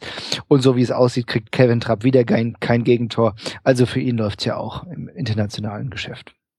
Der hat sich Und jetzt auch- wieder gefangen, hat er mit zwei Böcken gegen, war das war das Olympique Marseille, glaube ich, war das. Das war das, ein- das zweite Das war ein Spiel, ja. Ein Spiel, wo er zwei äh, Gegentore gefangen hat, die blöd waren, aber danach lief wieder alles in Butter. Und jetzt macht er eine richtig ordentliche Partie. Ich finde es immer ganz interessant, wenn du dann über Umwege dann was hörst, weil er noch ziemlich viele Kontakte hier, äh, äh, nach Frankfurt hat. Und er ist ja auch gut befreundet. Noch mit Marco Rust, die tauschen sich immer äh, ziemlich viel aus. Und ich glaube, ohne das jetzt, ohne mich zu weit aus dem Fenster zu lehnen, ähm, Kevin hat Trapp hat alles richtig gemacht, dass er die Eintracht für Paris verlassen hat. Ach was. Ja, ne, ganz, ganz, äh, ganz neue Erkenntnis. Ne? Ich meine, Aber das ist ehrlich, dass du so objektiv sein kannst. Ja, auf jeden Fall. Ich habe auch letztens im Eintracht-Podcast schon gemeint, dass es vielleicht ganz sinnvoll wäre, wenn Marc Stendera sich mal überlegt, mal zu einem besseren Verein zu gehen. und jetzt und jetzt hat er plötzlich zwei Tore gemacht. Also ähm, über die Eintracht und ihre Jugendspiele schon nochmal reden. Ich finde aber in Frankreich auch eine spannende Liga, weil da Vereine vorne stehen, da weiß ich nicht mal, wie man sie ausspricht. Ja, Ang- Angers, ja, ne, Ja, SCO, ja. ja. Unfassbar. Und K- K. K. Ja, genau. Ich merk schon, wir sollten mal so einen Französ Französischkurs belegen. Ah, Ja, bla, bla sind die. Ich weiß gar nicht mehr, wie, wie sie eigentlich heißen. Ja, aber eigentlich ja, also sportlich spannend, ja, aber trotzdem nicht Nein, wirklich. Also, nein, nein. Also Pa- Frankreich hat das Problem, dass sie halt auf dasselbe zusteuern, wie die Bundesliga zusteuert, nämlich eine Alleinherrschaft von, von Paris Saint-Germain, nachdem Monaco äh, finanziell so ein bisschen den Löffel abgegeben hat und, und OM halt für immer OM bleibt und äh, ja, und Lyon halt eben auch nicht mehr der Serienmeister sein kann aufgrund finanzieller äh, Unterlegenheit gegen Paris Saint-Germain gegenüber. Also viele spannende Teams, auch Bordeaux war ja zwischendrin mal oben dabei, hat es nicht geschafft. Montpellier war, glaube ich, sogar mal Meister zwischendurch, äh, ist auch wieder abgestürzt. Also ja, PSG über allem und der Rest äh, krebst, krebst irgendwie dahinter rum. Also der, der Versuch mit Evian ist ja auch gescheitert. Die sind jetzt auch mittlerweile in der zweiten Liga, ne? Vicente war da, glaube ich, mit dabei, ne? Genau. Mhm. Ist er nicht nackt durch die Stadt gelaufen, weil die aufgestiegen sind? Irgendwas war da. Kann sein, aber war ich das hab nicht Game of Thrones? Das war ein anderer Halbmann. Also so klein ist äh, Vicente gar nicht. Nee, alles gut.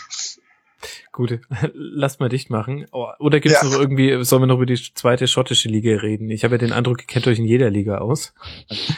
Nee, lass mal mal, ne? Ja. Und, und mit Football und Rugby wollen wir jetzt gar nicht anfangen. Nee. Dann ähm, muss ich an dieser Stelle nur noch Podcast-Grüße rausschicken, wie in jeder Folge. Einmal an Ours is the Fury, einen Podcast zu dem kanadischen Fußballteam Ottawa Fury FC. Ich konnte noch nicht reinhören, aber werde das mal nachholen, ähm, denn das hört sich äh, per se interessant an. Außerdem Grüße an den 1887er Cast, ein Hamburg-Podcast, der mir erst jetzt über den Weg gelaufen ist und aus besonderem, aber nicht besonders schönem Anlass, ähm, liebe BVB-Podcasts, fühlt euch alle gegrüßt und gedrückt, äh, Hashtag Team Arne. Mhm. Ähm, sehr empfehlenswerte Podcasts auf für Ohren von schwarzgelb.de selbst, der Borosseum Podcast und The Yellow Wall. Ja, dem kann man eigentlich gar nichts ähm, noch hinzufügen. Ihr Lieben, Marvin, äh, Flo, ihr seid ja das Streamteam des Rasenfunk, denn ihr habt ja genau in der Konstellation schon mal ähm, eine Sendung bestritten. Die fünfte Schlusskonferenz und jetzt 36 Schlusskonferenzen später habt ihr euch wieder getroffen. Das finde ich schön. Ein Traum. Freut mich. Das ist so schön. Freut mich, dass ich dabei sein durfte. Ja, sehr gerne, Marvin. Ich mag's immer, wenn man gar, eigentlich gar keine Fragen stellen müsste und jemand schon auf äh, Temperatur ist. Ich wollte noch wissen, auf welchem Platz seid ihr im Rasenfunk äh, Kicktipp-Spiel? Ähm, muss ich gucken, ich bin natürlich schlecht, aber es ist ein guter Hinweis, da könnte ich eigentlich nochmal die äh, Erstplatzierten vorlesen, das hatte ich mir eigentlich immer vorgenommen. Also auf Platz eins ist Rasenschach, Daniel 2107 der zweite und der dritte ist Bimbeshausen. Ich bin auf Platz mh, mm, 27. also 127. Warum, wo bist du denn, Flo? Ich bin 38. Ja, so Tippspiele kann ich halt nicht ernst nehmen, wo Leute, die keine Ahnung haben, so gut sind. Ich tippe aber auch nicht immer nur 2-1. Moment mal, ich sehe hier 1, 2, 3, 4 2-1 Tipps. Ja. Ja, naja, äh, bei neun Spielen. Naja. Gut. Egal. Ja, herzlichen Glückwunsch dazu. Ist, ähm, bei Tippspielen setzt sich nie Kompetenz durch. Stimmt. Deswegen bin ich ja auch nur 39. du wirst wieder eingeladen, wenn du unter den Top 10 bist. Okay, ich verabschiede mich hiermit schon mal für immer vom Rasenfunk. Es ist aber halt auch echt gerade, es gibt so viele Wunder, Wundertüten-Teams, finde ich. Ich finde, die Bundesliga ist gerade. Ähm, ja, ab Tabellenplatz zwei schwer zu tippen. Ja, es ist wirklich. Und, und auf der anderen Seite ist es so, dass man sich bei 4-0-Tipps für Bayern gar nicht mehr schämt. Nee, Weil es tatsächlich, also früher war das ja so, um, um den anderen zu zeigen, was für ein arroganter Bayern-Fan man ist. Und inzwischen tippen das alle. Nee, das ist, wie ich letztens gesagt habe, das stand halt nicht ganz so viel auf dem Mützenergebnis. So, okay. Echt krass. Ich weiß noch, ja. wie ich, ich war gegen Wolfsburg im Stadion mit einer Begleitung und meinte noch in der Halbzeit beim Stand von 0 zu 1, ähm, jetzt kommt mir mein 5 zu 1 Tipp ganz schön arrogant vor. Ich glaube, der wird mir bei Twitter um die Ohren gehauen werden. Zwölf Minuten später habe ich ihn angeguckt und habe nur gesagt, abpfeifen. Kriege ich meine Tipppunkte. Das ist schon ein bisschen grotesk. Naja. Es hat Spaß gemacht mit euch. Dito. Auf jeden Fall, Dito. Dito. Marvin, vielen lieben Dank. Flo, vielen lieben Dank. Und ähm, ihr Hörer, vielen lieben Dank fürs Hören bis hierhin. Ähm, Fragen zur nächsten Sendung könnt ihr unter mitmachen.rasen.de stellen. Ach ja, stimmt. Und es wird in der nächsten Woche leider keine Schlusskonferenz geben, aus persönlichen Gründen. Aber ihr könnt sehr gerne in unserem Forum diskutieren. Das ist mindestens genauso schön. Und in dem Sinne, danke euch Jungs. Danke dir. Danke. Und danke den Hörern und bis dann in zwei Wochen. Macht's gut. Ciao. Ciao. Tschüss.